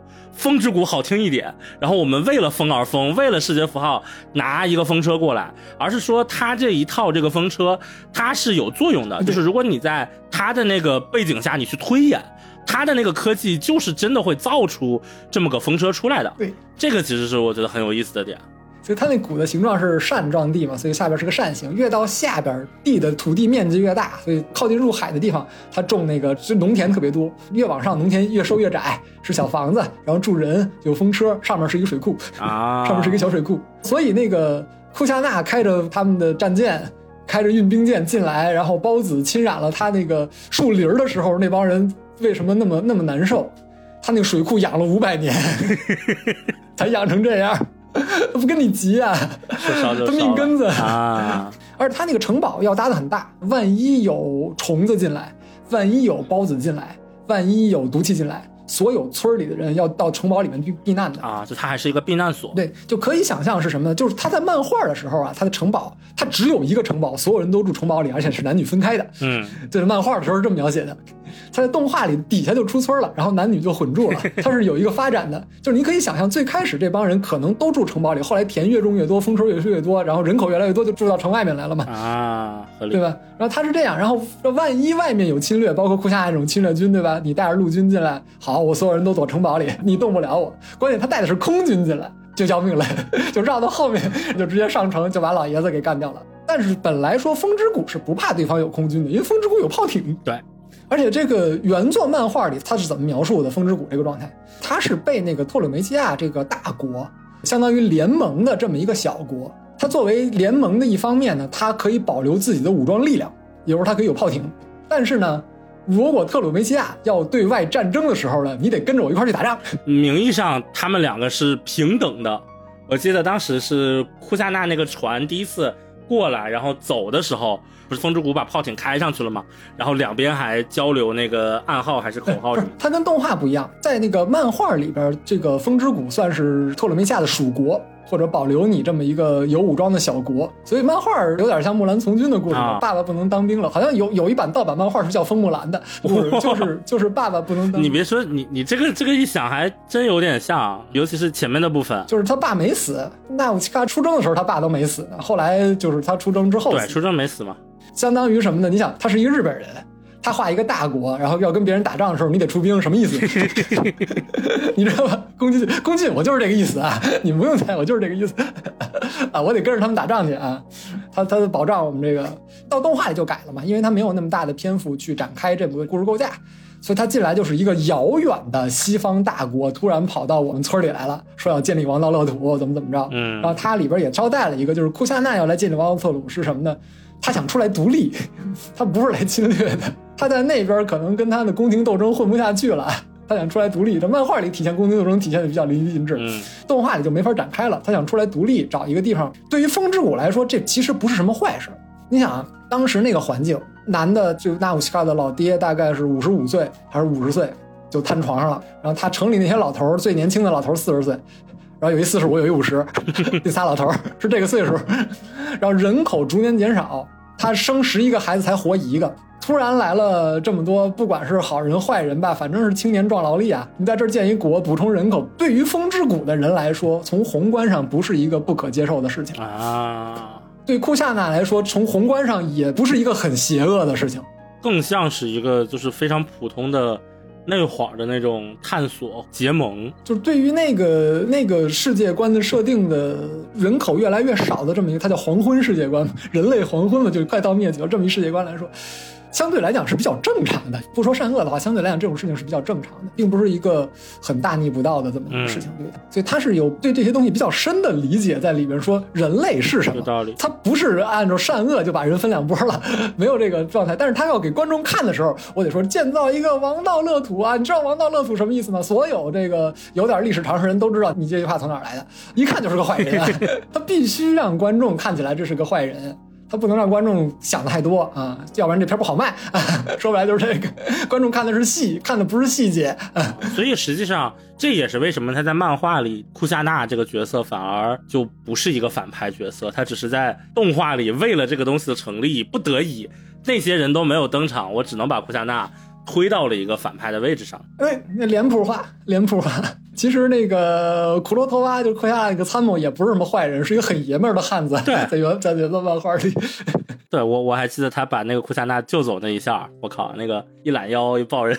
他本来是那个大国派过来盯着库夏娜的一个一个一个眼线嘛，算是库夏娜要想造反，你就干掉他。所以他到库夏娜这边上任第一天，就有人想把他暗杀了。是的，然后没有成功。还是一个挺有能力人。后来这人是一个在宫崎骏的那种人物的脸谱设定里，他是一个从小受吃苦的孩子，对，慢慢一步一步爬到官僚位置的这么一个人。对对，这个人的人设相当于那个《天空之城》里边那个大反派啊，有道理。所以他其实漫画后面也是。很被他的手下所尊敬嘛，就说你跟那些贵族王爷不一样，你开这个什么飞行器水平又非常高，然后说我当时驾着比你们这个还破烂的，我开了整整十年。宫崎骏他在自己的这个人设的模板里边，像这种模板从底下一层一点点爬上的这个人，他最后一般都不会有这种像王族血统出来或者天生有德的这种人的，呃，这么一个比如说占统治地位啊或者怎么样，他。他爬到那个高的位置之后，就会变成天空之城的那种反派人物。嗯，就是我想用一些邪恶的手段控制世界，会变成这样。就是他在他他这个这个宫崎骏的这个人设，我因为宫崎骏总是对自己的这一套人设和自己一套梗老在翻饼烙饼嘛，所以他一旦一旦这个人设在哪个片里出来，你你在宫崎骏其他作品里肯定能找到类似的啊，或者肯定能找到一模一样的，就是同样的演员又叫出来重新再演了一遍，就是这种感觉的。同一个角色，或者说连人长得都同一个故事。对，宫崎骏心里有一个汤姆汉克斯，对吧？他就哎，汤姆汉克斯来，你你再给我演一个，就是按好莱坞那个讲法叫明星系统。手冢也有，他那个人物都是同一张脸，然后互相串戏，然后互相串的类型人物都相似。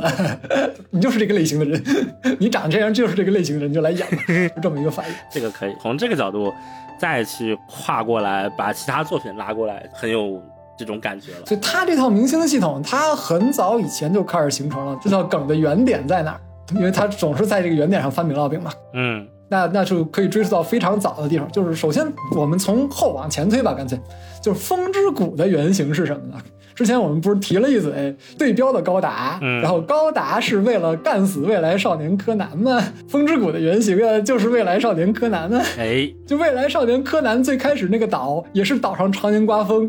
种不出庄稼，然后爸爸突然被侵略者打死了，主人公柯南就拿那个破木头绑了一艘小船，就自己一人驾船出海，把海洋变成了这个天空的海洋，就从这儿过来的。而且未来少年柯南也有两波对立，一波种田的，那波种田叫嗨哈吧高岗，然后另外一波叫 Intastoli，就是工业城市，工业城市好多密集人口，种田这边人口特别少，但是是田园风光。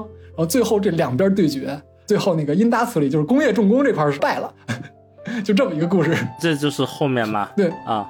而且也是一个一个男主人公啊，叫柯南，然后一个女主人公是一个能跟那个动物对话的妹子，然后她有心灵感应，可以跟自己可以跟自己的父亲是个博士，然后进行这个跨着距离的远距离心灵感应对话，就这套设计，你知道吧？就不展开讲未来少年柯南的故事了啊！B 站上有，大家有兴趣可以去看一下，有主要看看有多像就可以了啊。这块儿感觉就是你前面说的那个翻饼烙饼，来回都是一个东西嘛。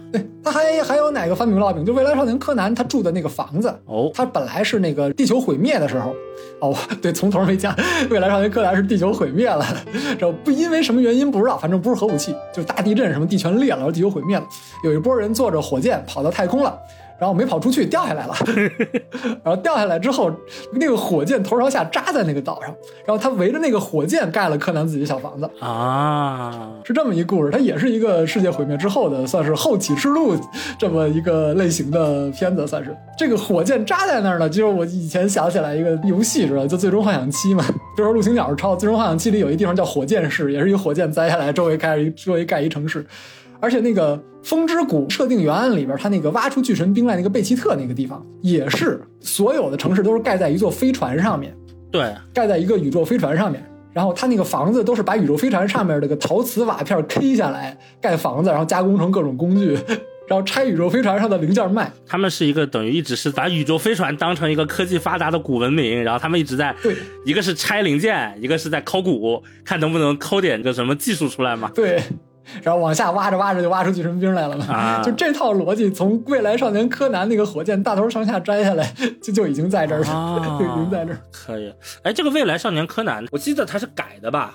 对他改编的一个科幻小说的原作，但是改完了以后跟那个原作一点都不沾边了啊！果然就是这种改编，就跟那个他把那个沃尔夫这个漫画改了以后，就改成了这个样子，就又风之谷，然后又加上那个什么大剑豪尤巴，然后这个沙漠里有沙虫，然后改着改着沙漠不带劲了，我上点我上个丛林吧，哎，丛林也不带劲了，上大蘑菇，来突然想上一个词儿叫福海啊，这个海是有毒的，太好了，然后你改吧改吧改完之后你提案上去你。人家可不是通过不了吗？如果不是，我们就查过这一波，扒到过这些东西，我是真的很难想象，就沃尔夫和风之谷，它是完全的改编关系，而不是说，就我可以理解它是某个点受启发。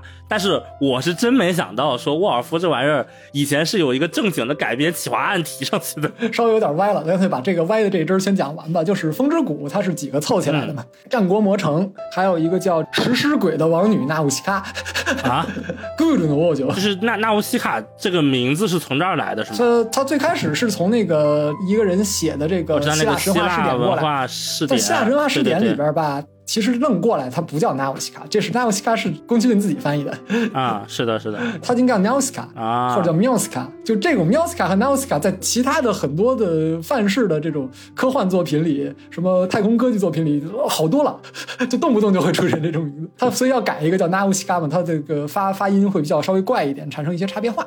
她是那个食尸鬼，为什么为什么是 Good？就是那个食尸鬼的这个王女王，她受这个托尔金的《指环王》启发，然后她里边觉得精灵族这种特别帅的玩意儿啊，不带感啊，里边那个食尸鬼啊，什么哥布林啊带感，所以她被这么一个叫 u s i a 的这么一个女王，就是带有哥布林那种野蛮气息的啊，是一大野丫头。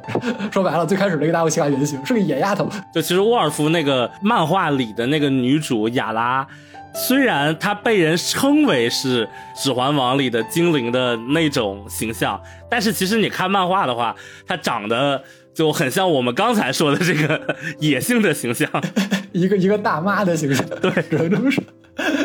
所以这个后来改成风之鼠，唯一唯一剩下的那个沃尔夫的设定，可能就是这个女主人公胸比较大啊，因为宫崎骏很少画胸大的妹子，他那画胸大是有讲究的。宫崎骏自己还说了：“你看胸大吧。”不是，还解释为什么胸大呀？这不是为了拥抱猎人，也不是为了拥抱孩子，是为了最后你看那个老爷子没有死在纳奥西卡这个怀里边，他会有一种安稳感，所以得画的很大。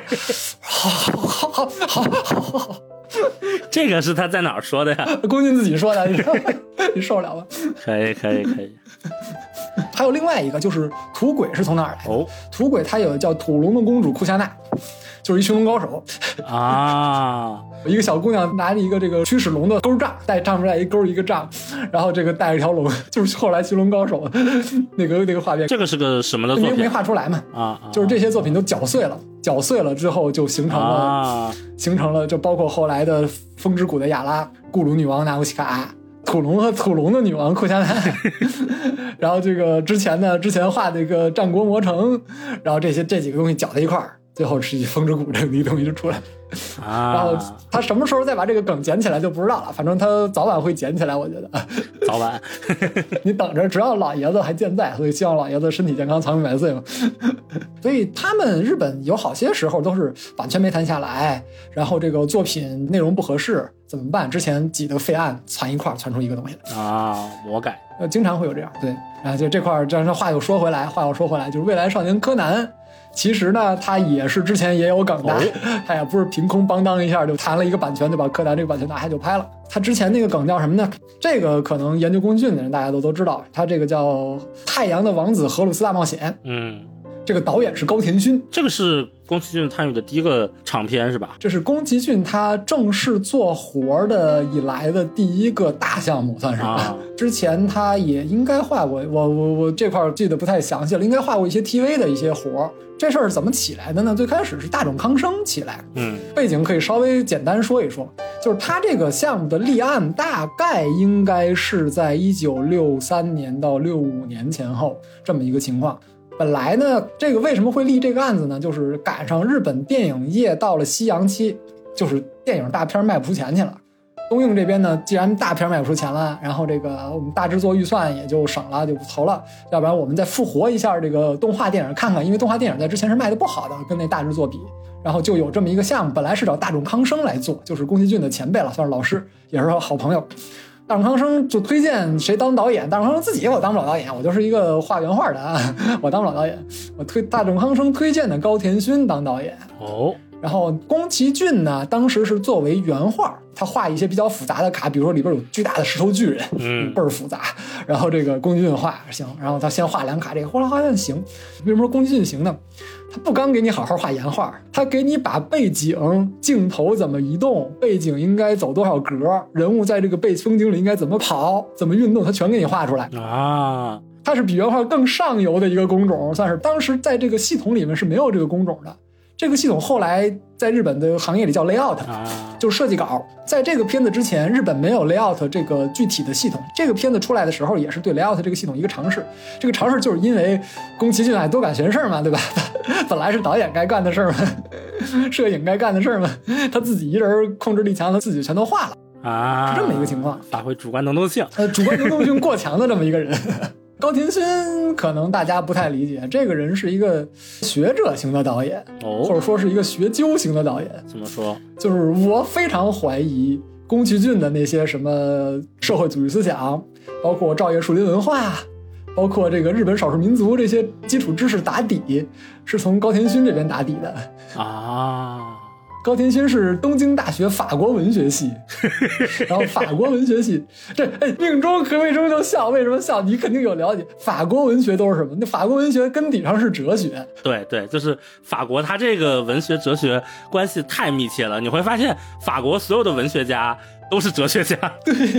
所以他看的这些平时看的这些文章或者学习用的这些教材都是哲学东西，所以他是日本当时思潮和社会思想的前沿阵地。嗯，甚至不是前沿阵地，是阵地前沿这么一个状态，还没有阵地，他他是去挖战壕的人后边人来宫崎骏下坑，我先挖，宫崎骏跳坑，这么一个情况，所以他接受的都是当时的那种，你想六十年代六五年前或者六八年前到六八年这个五月革命之前轰轰烈烈的这种法国左翼思潮，所以这是日本当年拍动画的那一批人都很左的原因。对他都是整个那一批文化人的他的思想，什么叫有文化？就是你知道这些才叫有文化。啊，你要是信保守那些，你是老古板，应该被打倒的。你要是不知道，你是没文化，你知道吧？可以，非常轰轰烈烈这么一个阶段。然后高田勋是这么一个人，他进来，所以他进来做的都是这些比较左翼的这些构造，比如说太阳王子这个东西，虽然最后他改成了这个像是北欧风光的这种人物设定啊，包括船的设定啊、世界观。但是它实际上它的底核是什么呢？是那个日本少数民族叫阿伊努族嘛，嗯古称什么虾夷、熊袭，然后这个都是古代的对这个地方的蔑称，然后叫阿伊努族。阿伊努族自己的传统民族传说、神话传说，以这个为底核，换了一层北欧的皮来改编。它为什么要以阿伊努族这个为底核呢？就是当时因为它是左的，所以它有日本本土的民族解放运动在这儿。啊，但是这个东西放到市场上想流行，就又要披中世纪欧洲的那个皮。相对来讲没有那么尖锐。为什么他要把这个东西立起来？因为之前不是也提过照叶树林文化嘛？嗯照叶树林文化这个事儿就提供了另外一个对日本本土民族、日本原住民起源的这么一个理论，就是说实际上大和民族是侵略者，嗯，是真正日本本土民是阿伊努、阿伊努族这些人，我们应该把这些劳苦的、受排挤、受日本社会歧视的这些少数民族团结起来，把大和民族干掉。就他们搞学运是搞这个，然后我们应该把这个当时受日本侵略的朝鲜，然后中国这些包括留在日本没回去的这些朝鲜人团结起来，我们把日本腐朽的宪政推翻。他是这么一套逻辑出来。所以他在这个东西，他是有他的左翼政治需求，或者他的思想传达这个表现是在这儿的，他一定要用这个东西。我这就想起之前那个安以秀敏去那个早好像是早稻田的那个什么人研社的访谈里，就说以前的奥特曼嘛是一种隐喻，它只是形式，它背后是要传达那些东西的奥特曼那个，因为他那个编剧是冲绳人。啊所以冲绳，你看啊，拍奥特曼的时候，冲绳是一九七二年日本人才从美国人手里把冲绳要回来。奥特曼是六几年是吧？对啊，奥特曼是六几年，他们拍《太阳王子》的时候，冲绳也是还在美军占领下的，所以冲绳那边更苦大仇深啊，更苦大仇深。所以他是有这么一个这个政治表达在这上面，呃，也不能说完全说政治表达，有这么一个自己的思想表达在这上面，符合当时整个社会思潮的。而且这个点就卡在什么上面呢？本身他是左翼工会的那种，啊，就是搞工会运动，跟那个企业领导对着干的这种。上次节目也有提到嘛，宫崎骏和他老婆不就是搞这个工会运动的时候认识的？对，搞工会认识，因为他是不同部门嘛，只有工会开会的时候才能才能聚一块儿，嗯要不然就不在不同的屋了。他有什么导演部啊，什么作画部啊，底下上色部啊，都是不同的车间，这么一个情况就聚一块儿。因为当时那个高田勋应该是工会副主席啊，然后那个宫崎骏是工会总书记，然后然后后来这个事儿呢挪到吉普力了之后呢，就被这个某押井守导演戏称成这个吉普力克里姆林宫体制 啊啊啊，这就不展开了，你可以去看去去看某导演写的书啊，它上面都有啊。然后他工会呢，为了弘扬自己工会的这一套理念，一定要把这个太阳王子这个项目拿下来，由工会主导。而不是由公司投资主导，它是一定要由制作环境来主导的。哦，这里还有一层所以其实公司不是很支持这个事情，但是是高田勋带着大冢康生一块儿去说服的公司，因为这个公司不对他们低头呢，尤其是大冢康生啊，就是那是作画骨干。公司还指着他多接点电视动画的活，画点卡呢。他要一跑，公司就完蛋了。所以公司是行，你们愿意搞的话，那你们搞好了就行，反正是都是公司最后挣钱嘛。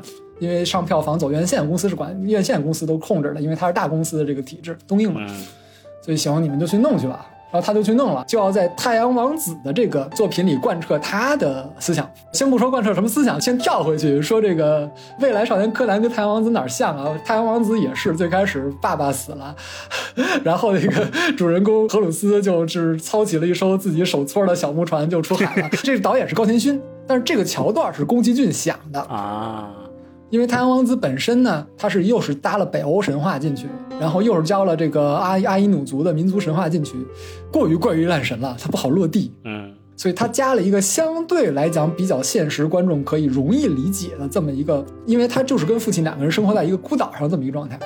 他那因为之前的村儿被一个冰的恶魔毁灭了，嗯所以他们跑，他们俩人跑过来，就单独在这儿生。他父亲告诉他，你还要回到村儿的那个方向去，那边还有人，你还要回到人群中去，去找人。嗯，这就是他里边的思想内容就出来了，就是他要去描写人的社群，或者要描写，比如说最简单叫巴黎公社呀，或者我们最简单的口命，公社化的生活是一种怎么样的喜悦，是一种怎么样的优良的生活方式。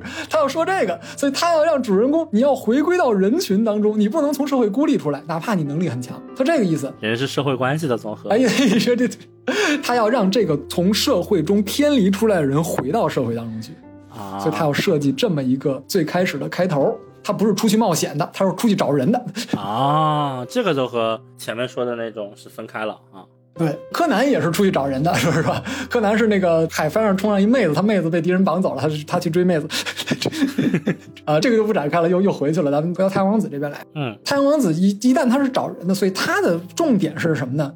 描写在公社里面的群众集体劳动的这种劳动的喜悦。所以它这里面有大量的什么，大家一起丰收啊，一起打鱼啊，有人结婚，大家每人在结婚的礼服上要缝一针嘛，就是万人一的这种状态，要缝一这种情节，它会有这个。它一个是要传达自己的这种呃思想理念，还有一个是什么呢？他要把我在东映弄公社的这个正当性表达出来。你看啊，我们可不是为了钱，然后为了企业你发过来活，为了提高待遇在干活。我们是因为自己想画动画，而且我们在自己画自己想画的动画的时候，才能体现出最大的劳动热情。我们体现出最大劳动热情之后呢，这个作品质量才能高上去，才能出艺术，要不然出的都是垃圾，你知道吧？他是这个，它等于不仅是它这个动画表达一个动画的故事，它动画还表达了他们动画制作的故事，而且他要把这个动画制作的这个方式整个进行改革，就不能是以前的制片人中心制，就是我们公司定一个什么方案，然后定一个题材，你就按照按照流程写本子啊，导演，然后原画、动画、摄影，不能这样了，我们要把。所有人集中起来大讨论啊，开会大讨论，一人一个主意统合起来，谁出主意好，我们统合把这个东西做出来。他要集体创作，他不能是那个制片人中心这种创作方式啊。所以这里边就有一个之前我们稍微说了一嘴没展开说的，为什么高田勋在这个片子里他不叫监督，他要叫演出啊？所以这片子就是没有某个人是监督。这片子就故意不写监督，但实际上的导演是高田勋，但是他要写自己是演出高田勋，他不能写监督。为什么不能写监督呢？有两个原因。第一个原因，监督是指东映这边，像东宝这边大电影厂拍电影的这些巨匠，像黑泽明、小津安二郎这种，这种人才配称监督，你知道吗？啊，就是你动画电影不配，你动画电影这块他都是年轻人，而且干的都是那种没有电影那个艺术成就。首先他。觉得叫这个东西有点太大言不惭了啊啊！还没干出成绩来呢，就顶这个名有点不合适。还有另外一个原因是什么呢？动画这边以前是有监督的，但是这个监督不具体干活啊。监督不具体干活，他就不是劳动人民，你知道吧？他为什么监督他能不具体干活呢？因为以前的监督都是一些岁数比较大的一些具体他已经不怎么能画的一些老一牌的动画人或者动画制作人。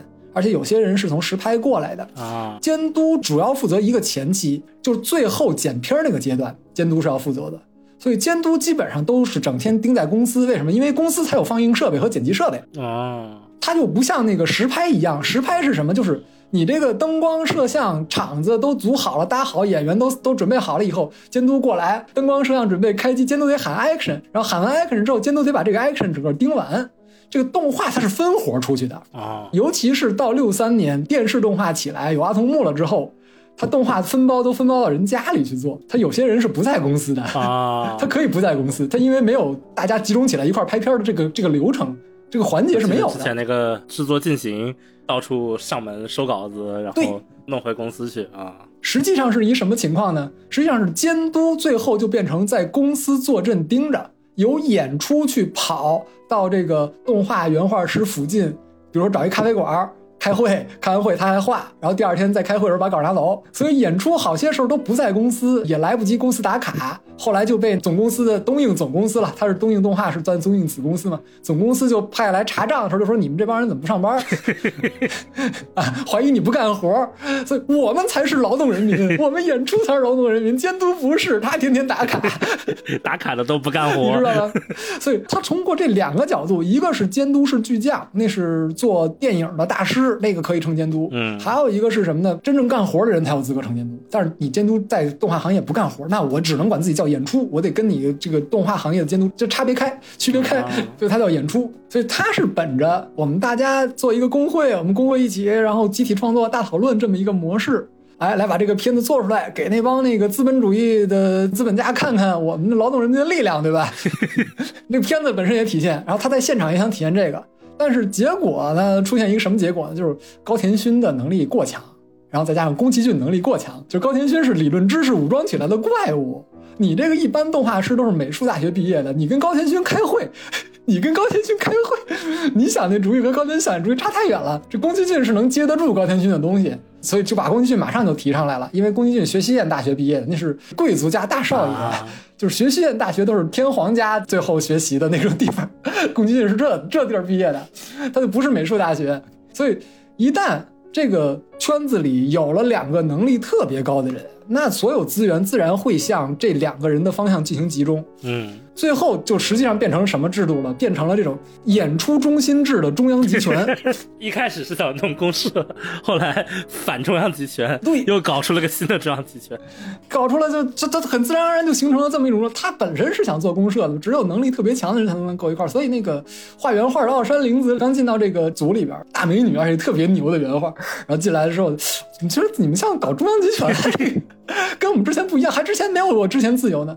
为什么他之前自由？之前做 TV 动画、做电视动画接卡，这卡包拿过来，我画成什么样我就交活了。啊，然后修一修也就退休，我能退回来我就修，修完我就再交上去嘛，然后我就领钱了，我不需要整天跟你开会，干嘛呀？没有意义。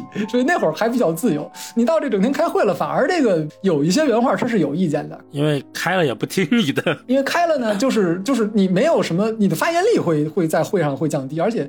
你开会的时候是不能干活的，因为好多动画师都是那种跟别人交流可能有点困难，嗯，然后但是特别喜欢画画，所以能力特强的这种人在业界比较多嘛，反而还不见得适合高田勋这种方式，所以这个情况就导致了这个最后太阳王子出来的这个质量啊，虽然他要表达的东西该有的都有了。然后表达重心呢也是对的，就是他把劳动场面画的都特别细，有一个特别大的战争场面，什么好几千只狼或者上万只狼围攻那个村落，这场面全是竞张拉片儿，就是它产能分配是是是比较偏的。对，基本上这个片子做出来呢，就是真的没人爱看，就是而且这个片子周期也被拖得特别长，就是因为他这个开会这个事儿。本来这个片子大概是跟公司说好一年做出来。结果是他六五年立的像，六四年立项，拖了三年嘛，六八年才做出来。从此，宫崎骏养成了一个习惯，叫不拖期。有有心理阴影是吧？就高田勋给他弄出心理阴影了。然后这个片子做的一半是，公司一看你们怎么这样啊？就是什么时候做完啊？我砍，我要砍。然后你宫崎骏哇哇哭啊！我都画了这么多了，你说砍就砍，这项目怎么办？你知道高田勋怎么劝他们？啊，没事儿啊。都画这么多了，绝对砍不了啊！不拿砍项目这事儿往心里去，根本就就这么一人，他不在乎。高军经常会不在乎，就是他跟别人，就后来他做项目的时候也是这种状况，不能说这种态度吧，是一种状态。就是说一个项目，他跟人说哗哗说天花乱坠，倍儿合理，对面特别激动，好我就投了。然后刚说完我投了之后，高军就开始说这片还有哪哪哪哪不合理，所以这片这片怎么怎么着是拍不了的。对面就傻了，你不是刚说这能拍了？你你刚说这么好，我也觉得好，怎么突然就把这？然后他跟别人说这片要不拍的话，我就等着，等到他能拍的时候我再拍不就完事儿了？他跟投资的人讲这个，你知道吗？你只要不达到高田勋的要求，他就停工了。所以为什么主体机位一拍拍八年？最近不爽了，或者我有哪儿想不开了，或者逻辑斗不上了，我就停工了，就把宫崎骏就是以他为反面典型，就逼出了宫崎骏另外一个反面典型。这个片子一定要按时拍出来，哪怕把我设定砍了，哪怕把我故事砍了。哪怕把我这设定细节都砍了，表现东西都砍了，所以《风之谷》为什么最后传出来是那么一个状态？它好多东西都没有了，就都体现不出来，就只能画在背景上画一点儿让你自己去猜。这宫崎骏就很会取舍吧？啊，这个片子过长怎么办？把后边一半、后边整段那个分镜都废了，重新画一个。就就是《千与千寻》就这么出来的。后边剧情放不下怎么办？全砍了，重新画一个，画一短的。扯远了，咱再回来说这个。最后呢，它是这么一个状态，它这个片子最后做出来，可想而知啊。啊，六八年还是儿童观众为主打的，那个大和号还没出来呢。这个儿童观众看不明白，儿童观众要看科幻的，看要拿激光枪 biu biu biu 的这种片子。你拿一大斧子砍狼，有什么，又是什么少数民族，又是什么北欧神话，土哈哈大家一块劳动。小孩不爱看劳动，儿小孩不爱看这片儿，真不爱看。不，你画的好也不爱看，就唱歌跳舞，你是不爱看这片儿，你知道吗？所以这片儿就没火，就高田勋就不当个事儿了。高田勋做的片子，他从来不带重样的。我用过一遍的梗，不再用第二次。我做过一遍的题材，我不会再做。做过一遍我就忘了，这事儿不想。然后宫崎骏急一辈子。所以为了把太阳王子这个东西，比如说对社区的、对公社的劳动的描写、对公社的生活的描写，再重新捡回来。做未来少年柯南，做一个田园风光的，做一个工业文明的对比啊，怎么哪个好哪个不好啊？这边这个田园风光这面包巨好吃，牛肉都是新鲜的，那边都是合成肉啊，就这个。再做风之谷是一个什么情况嘛，对吧？他就这一趟线就这么捋过来的。啊 要是太阳王子火了，宫崎骏还指不定后边还拍不拍了。就没有风之谷了。就感谢这个片子坑了。啊，还真是跟《风之谷》漫画里也能连上，就是他对纳乌西卡的描写，或者一开始的描写是说，它里面有一股就是类似于仇恨一样的那种愤怒的那种劲儿嘛。作品内是这样，作品外有的时候也是这样。那那个词怎么说？文章赠命达，啊就就你这个东西不 OK，不满意，然后你有股劲儿，你才能把一个新的东西弄出来。然后如果你这个已经很满意了，他不管你不画了也罢，还是画别的东西也好，但是这个东西你可能就不会再反复的去画。对你说的就是这个事儿，这个事儿呢，就是宫崎骏基本就是靠看什么东西不爽，然后他就就憋上来了，就是马上做一篇儿。就铃木敏夫特别会用这个方式刺激宫崎骏啊，尤其是他会用高田勋刺激宫崎骏，要不然宫崎骏不出片儿。就宫崎骏，因为他做未来少年柯南有一原因就是宇宙战舰大和号嘛，最后那个大和号撞击嘛，叫日本叫特工嘛，神风嘛，跟人家，你这为了这个日本军国主义招血哪儿行啊？不行，我得弄一未来少年柯南给你这给你整整你这个妖风邪气。就该治治这种歪风邪气是吧？就该治治你妖风邪气对，然后就做这个，然后做风之谷也是因也是因为有这个原因。做完风之谷，李永夫还刺激宫崎骏，这不是给高田勋还专门做了一个访谈，在那个风之谷的那个浪漫影像集上，是个设定集，里边专门有对高田勋这个制作人的访谈嘛。访谈里最后一个问题就问的高田勋，高田勋是风之谷这片子制片人，问高田勋作为制片人，如果这个风之谷这个片子是一百分满分的话，你给风之谷打多少分？他问高天鑫啊，高天鑫说：“作为制片人，我拿到这个片子，我很感到欣慰，也很高兴，也很荣幸。但是呢，作为宫崎骏的朋友，如果我给这个片子打分的话，我这个片子是一百分里三十分。我靠，这后边还有啊？为什么我要给他打三十分呢？以宫崎骏的能力来说，他好多该表现的东西在片子里没有表现出来。”他就没有表现出来这个《风之谷》这个片子里和我们当下日本现实社会社会的这种现代性的对照，他就没做出来。你想想，现代性的对照是什么？就是刚才我之前说那些科幻性的科幻理论，其其实都包含在这个现代性的对照里边。嗯，当前日本社会怎么回事？以前人是怎么劳动的？怎么解释？他没有具体体现出来，就光体现打仗了。你想这个书出来，宫崎骏自己是要看的呀，对吧？编辑是林敏夫。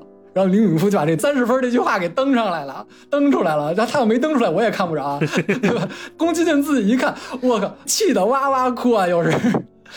这本书是一个 A 四开本的一本杂志，然后它那个书脊大概有将近八毫米厚，到不了一厘米也快了，硬邦邦硬胶的。然后宫崎骏另当着林敏夫把这本书从那个书的背脊地方。双手咔一撕，撕成两半然后就跟林允说：“你你这个高田勋这么说就算了，你干嘛登这个东西出来？就是到高田勋那儿他就算了，你知道吧？到林永夫这儿你干嘛登这个东西？脾气是只敢跟林允夫发是吧？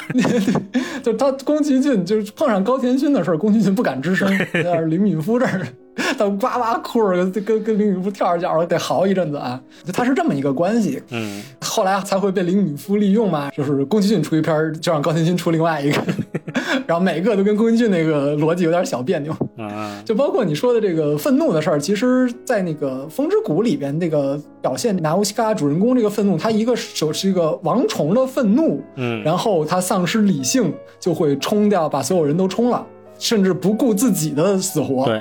拿乌西卡身上，它是跟王虫是有一个对照关系，有这个王虫的特性，就是她其实是一个战斗力很强的妹子，对吧？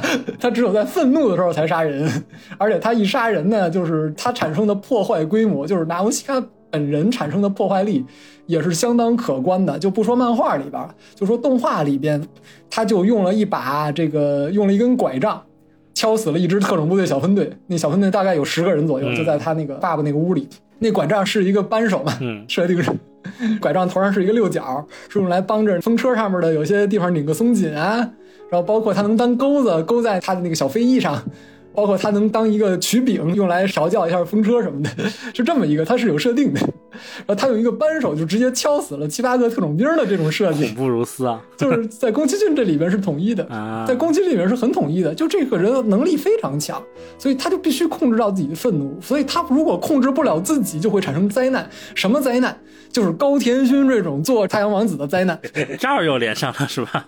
你想他在给高田勋做的时候那个恐惧的状态，为什么他不敢直接去骂高田勋？啊，就 做太阳王子的时候，这能力太强了啊，灾难性的，控制一下好吗？然后高田勋为什么他之后会拉着宫崎骏一块儿做这个太阳王子？太阳王子也是有原型的。哦，就等着呢。我刚才还想问你这个讲不讲？我讲讲讲完拉倒。呃，太阳王子这个原型是哪个呢？是一九五七年苏联前苏联动画，哎这个叫《冰雪女王》。前苏联动画，你想，一九五七年苏联拍的动画，一九五七年苏联是一个什么状况，对吧？我们伟大的爹斯大林同志一九五三年去世的，之后什么情况？所以这一九五七年做动画是一什么情况，对吧？稍微展开一点这个冰雪女王的剧情，它是安徒生童话，嗯，然后安徒生是丹麦那边的，然后所以这基本上是一个北欧的故事，所以这个未来少年柯南学他要改成北欧嘛，就是你是算致敬也好，还是算模仿也好，还是算抄也好，都可以。其实 B 站上有，大家可以看一看。简单来说是两个小女孩是两兄妹的关系，但在那个片子里怎么看呢？都像是恋爱关系啊。他的那个弟弟被这个冰雪女王的能力诱惑了以后，也不知道诱惑吧，就是冰扎到眼睛里，然后冰又扎到心里，他就就丧丧失人性了，就跟冰雪女王跑了。妹子要集合一路上的力量去寻找她的弟弟，击退冰雪女王之后呢，把这个小男孩从这个冰雪女王手里救出来。这个冰雪女王还有一个倒装版嘛，就是那个迪士尼的那个，冰雪奇缘是吗？对，就是冰雪女王主人公调转的版本，就是迪士尼的冰雪奇缘。啊，冰雪奇缘是要描写作为冰雪女王这个人，因为她的能力过强，所以她变得孤独。其实冰雪女王这个故事呢，在这个动画里，它描写的版本是形成了一个什么版本呢？这个小孩在被冰雪女王的这个冰侵染了之后，他对这个有生命的东西，他不是说不感兴趣，他对东西还有感觉。冰雪女王会跟他说什么爱呀、诗歌呀、花儿啊，就都不是永恒的，这些东西都是转瞬即逝的。然后那小男孩说：“这个冰比花儿好，为什么冰比花儿好？是冰所有都是特别精巧的几何的直线啊！哦，你看这意思啊，几何的直线很数学、很逻辑、很理性。那些花儿啊，不逻辑、不数学、不理性，转瞬即逝的诗歌这些东西。然后冰雪女王要说你你要进入到这个永恒的数学的理性的这个世界里来，这个世界是美的。到最后，小女孩终于找到冰雪女王这个宫殿，拯救这个小男孩的时候，小男孩正拿那个冰块盖那种超未来的摩天大楼呢。然后冰雪女王见到这个小女孩，然后这个小男孩一见到小女孩之后，之后这个良知啊，对生命的这些这些理解就都回复了，就不再冷冰冰了。冰雪女王就自动退散了，这么一个结局。你想想，它是前苏联动画，对吧？它要推进的是一个什么价值观？它反对的是一个什么价值观，对吧？就是人那边刚去世，然后过两年你就可以拍这个了，是吧？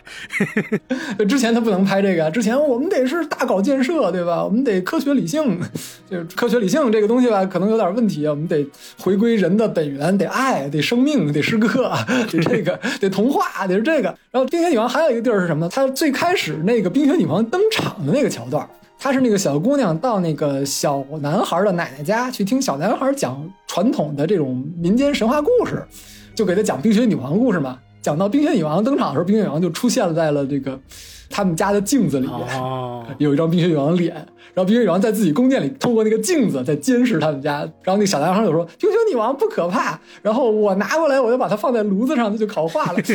然后这会儿冰雪女王就生气了，窗外风雪大作，然后他就在窗外去那个，然后窗户外风雪大作嘛，那个他们小男孩小女孩就要跑到窗窗户跟前去看一眼。一开窗户，一个冰晶扎进来，扎进小孩的眼睛里，然后扎进了心里，然后他就变得冷冰冰了。啊，就他就变成一个坏小孩了。你看这是什么逻辑，对吧？这什么老大哥在看着你，对吧？而冰雪女王的那个造型和头饰都比较科幻。它是那个很方的一个类似头盔的一样王冠嘛？啊，对啊对。而且它的冰雪女，你看冰雪女王里边的人物造型，包括人物对人物眼睛的这种呃绘画上的诠释方式，动画上的诠释方式，冰雪女王那种动画上姿态的诠释方式，你会发现宫崎骏这一套就是从这套传下来的。你不说，你会以为这个是吉卜力的片子。啊，就吉普力之前没有这些，包括眼睛造型下边用那种不是黑线描，用这种淡一点的彩线描的这种逻辑，这种逻辑都是从那冰雪女王这边移植过来的。所以是从这边来的。它这样造型以后，女性的表情表现就会比较丰富。啊，所以他这个冰雪女王扒过来之后，就是太阳王子和四大冒险里边的人物造型逻辑关系都非常的接近。然后再变成未来少年柯南，然后再来到风之谷。就不光说未来少年柯南风之谷了，就帮冰雪女王里还有什么桥段？就是小女孩决定去找弟弟的时候，嗯，她到河边儿他把自己一双红鞋沉在河里啊。最开始问小何，小何带我去小弟，小何说：“我不能告诉你。”他得这么说，我不能告诉你，就说明知道在哪儿不能告诉，但是他就会产生下一个动机嘛，下一个动机他把鞋脱下来，然后说：“小何，小何，这双鞋给你，你带我去找弟弟好不好？”小何就不吭声了，然后就来一艘船，他就上船了，然后这鞋就沉底儿了，然后他就上船，就这船就带着他送到另外一个地方，然后那个地方是一个船顺着河道进去之后是一片郁郁葱葱的草丛一样的。等于是一个植物的通道，进到那个植物通道之后，里面是一个老魔女的一个家，一个房子，就有点洋馆的那个房子那个形象，你想吧。后来岂止是风之谷是照这个东西啊，对吧？什么龙猫啊，这个就是那个翻过来翻过去的最早的那一个。呃，目前找着最早的翻饼烙饼，基本上在这儿。当然也有其他的东西影响，比如说这个沙丘里边的沙虫啊，沙虫，这都是里边有他自己写。沙丘里边的扑翼机，这都是宫俊自己在那个印象板子己写。我看到了。科幻小说里边有扑翼机，但是我觉得扑翼机应该长这样，他自己画一半，他不太回避这件事。当时我还看到什么朱星大二郎，还有个漫画也对他那个影响很大。朱星大二郎的那个《失乐园》也是这个末世之后人类在这个末世如何生存的这么一个故事。比如说最后《失乐园》这个故事落笔落在这个城市都是毁灭的，人在这里边比较茫然这么一个状态。其实这个状态呢，能追溯到更早。法国动画电影叫《国王与小鸟》哦，最后一个巨大机器人坐在一个废土上沉思，这是他最后一个镜头。法国的那个对，《国王与小鸟》。哇靠，这个影响高天勋，可以呀！巨大机器人坐在废巨大机器人自己拆毁的城市的废墟上沉思，这是哪年的来着？五二年的是吧？啊，我看他他还有一个中文名叫这个《通烟囱工人与牧羊女》啊，对，这个回头有机会观摩学习一下。啊，这个片子很好看，我说看过了，看三遍吧。哦，看过两三遍了，每回都每回看到，哎，这个就是从《公安与小鸟》到《冰雪女王》那会儿他还没做呢。然后第一次宫崎骏自己作为一个动画的创作人员主力，然后翻的《冰雪女王》就是这个《太阳王子》《荷鲁斯大冒险》，然后呢，接着又翻成了《未来少年柯南》，然后《未来少年》翻了《风之谷》，然后你会发现翻到《风之谷》的时候，它就产生了两叉的状态了。就是它有一个动画版的状态，它有一个这个漫画版的状态。它这个这个动画版的状态呢，它就非常不满意，违背了自己想去翻案《未来少年柯南》这种这个理想化的公社生活的这种表达的这个初衷了。所以它最后《风之谷》的呈现，因为它在金色草原上啊，在金色草原之前，它被这个王虫咵一下撞死。然后啦啦啦啦啦，然后复活啦！复活以后走在金色草原上，大家一看，哦，你这预言实现了，这就变成基督教了啊！这个就是他想反的了嘛？本身我是我是未来少年柯南，我是太阳王子，我是人民公社，我怎么能基督教呢？我怎么能基督教啊？这不可以，不可以这样。但是事儿赶事儿赶到那一步，他没办法。所以那个高田勋给他批三十分，他只能找铃木敏夫撒气，因为这三十分是合理的。自己也知道。但是呢，他如果不走动画这条路线，他去走漫画这条路线的话，结果他又重复了他们自己去做太阳王子这么一个失败的流程。嗯，做着做着，他自己就要变成独裁者了。所以纳乌西卡在他的漫画里边，他在抑制自己的愤怒，抑制自己。渴望的东西的同时，他要表达对周围所有人的爱，他要把周围所有人的这些不合理的地方、这些丑陋的地方或者这些这个弱小的地方，全都背在自己身上，自己一人往前走。嗯，而且他自己一人往前走的这个状态，他是在宫崎骏的价值观里是没有办法消解的，因为他自己一个状状态往前走，唯一最后的方式就是求神把这些东西全拿走。如果这个世界没有神，是一个唯物主义的世界的话。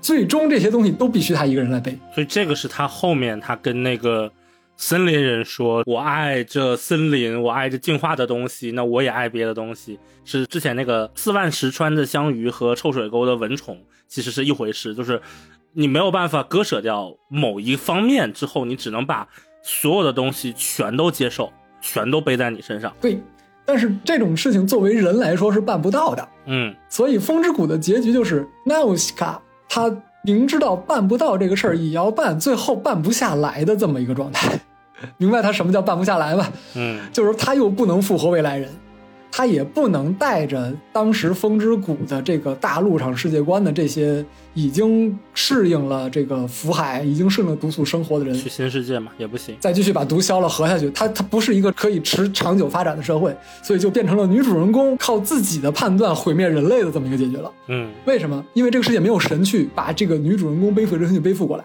她只能自己背。她自己背的结果是什么？因为他的能力或者因为他的状况比周围人和周围人已经产生了很大的差异了。之前我们说他是被巨大机器人绑架过的，他带有调停者、战士、审判者的性质，嗯。他是那个最终的审判，既是救世主也是死神，所以他最后在知道福海最终最终真相的时候，不光是他土鬼的那些老的土司土着宗教，包括神圣皇帝土鬼那个神圣皇帝皇兄，嗯。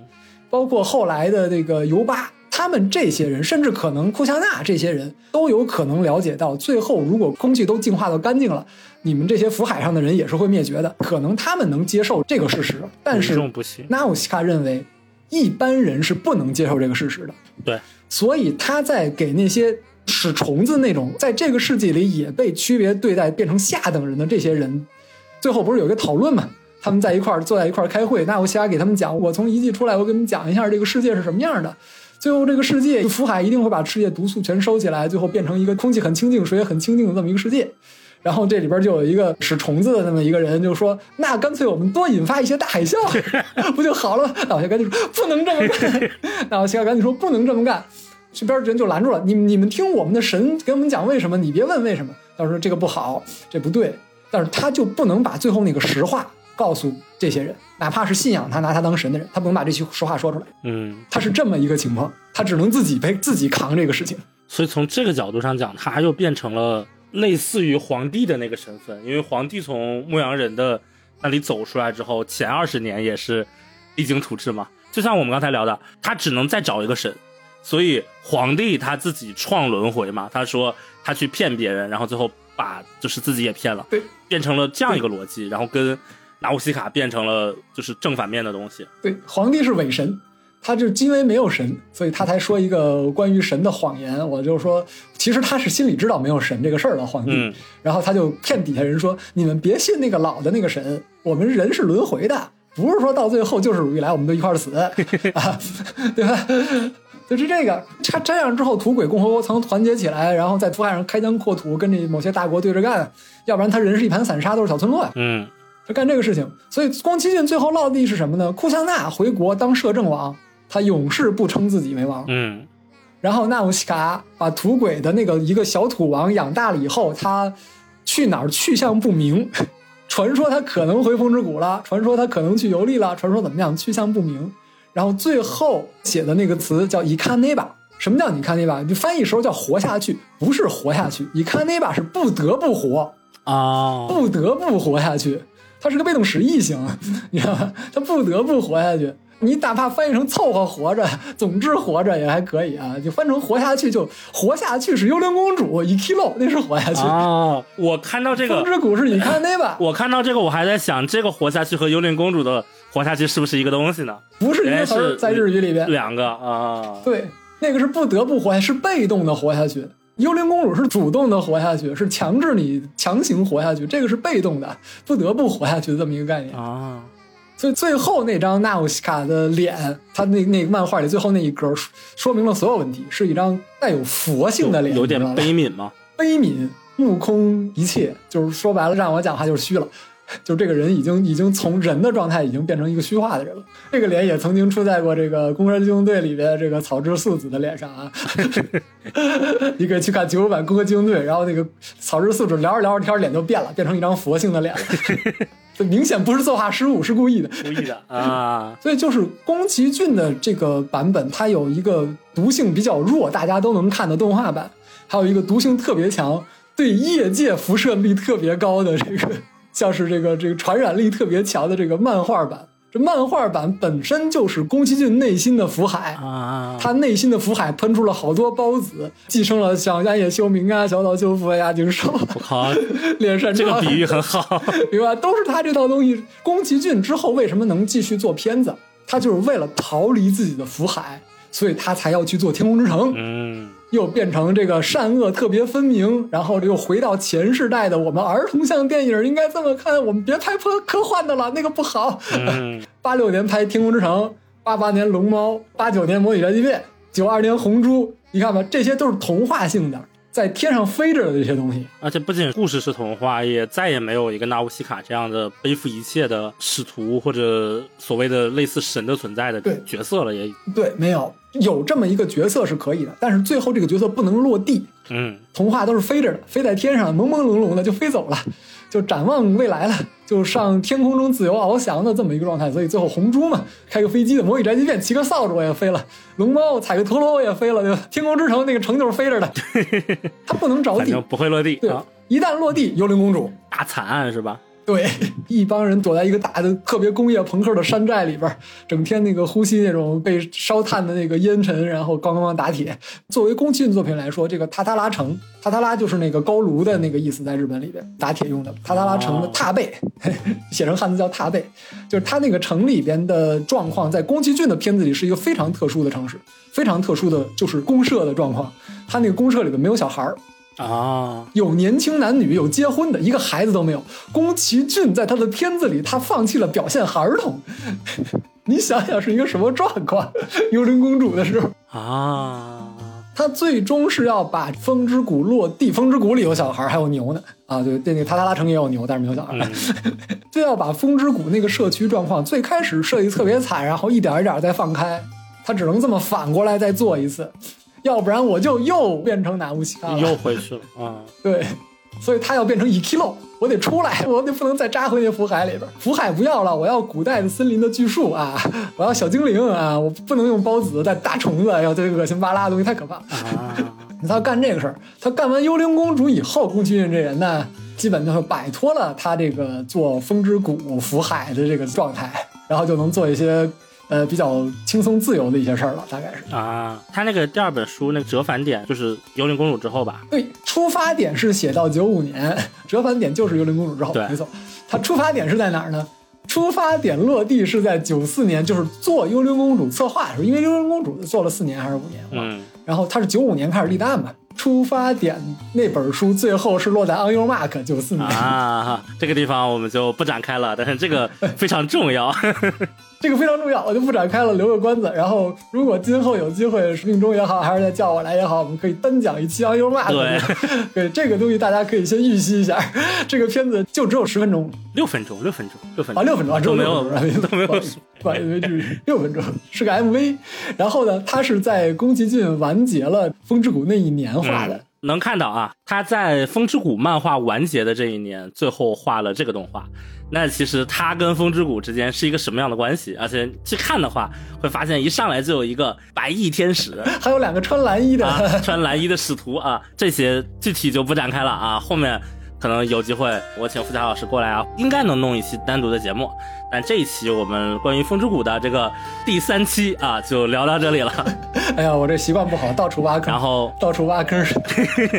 这其实是一期稍微有一点特殊的菠萝油子节目。如果你喜欢这个节目，请把它分享给你身边的朋友或者呃对你很重要的人。感谢你的时间，我是菠萝油子主播命中，命中注定的命中。感谢各位收听，实在不好意思啊，还是嘴瓢啊，然后说了好多都零散，有好些不到地方，说的不到位的地方，还是欢迎各位来指正。我是说巨大机器人的付桥，好，那我们下期再见。再见。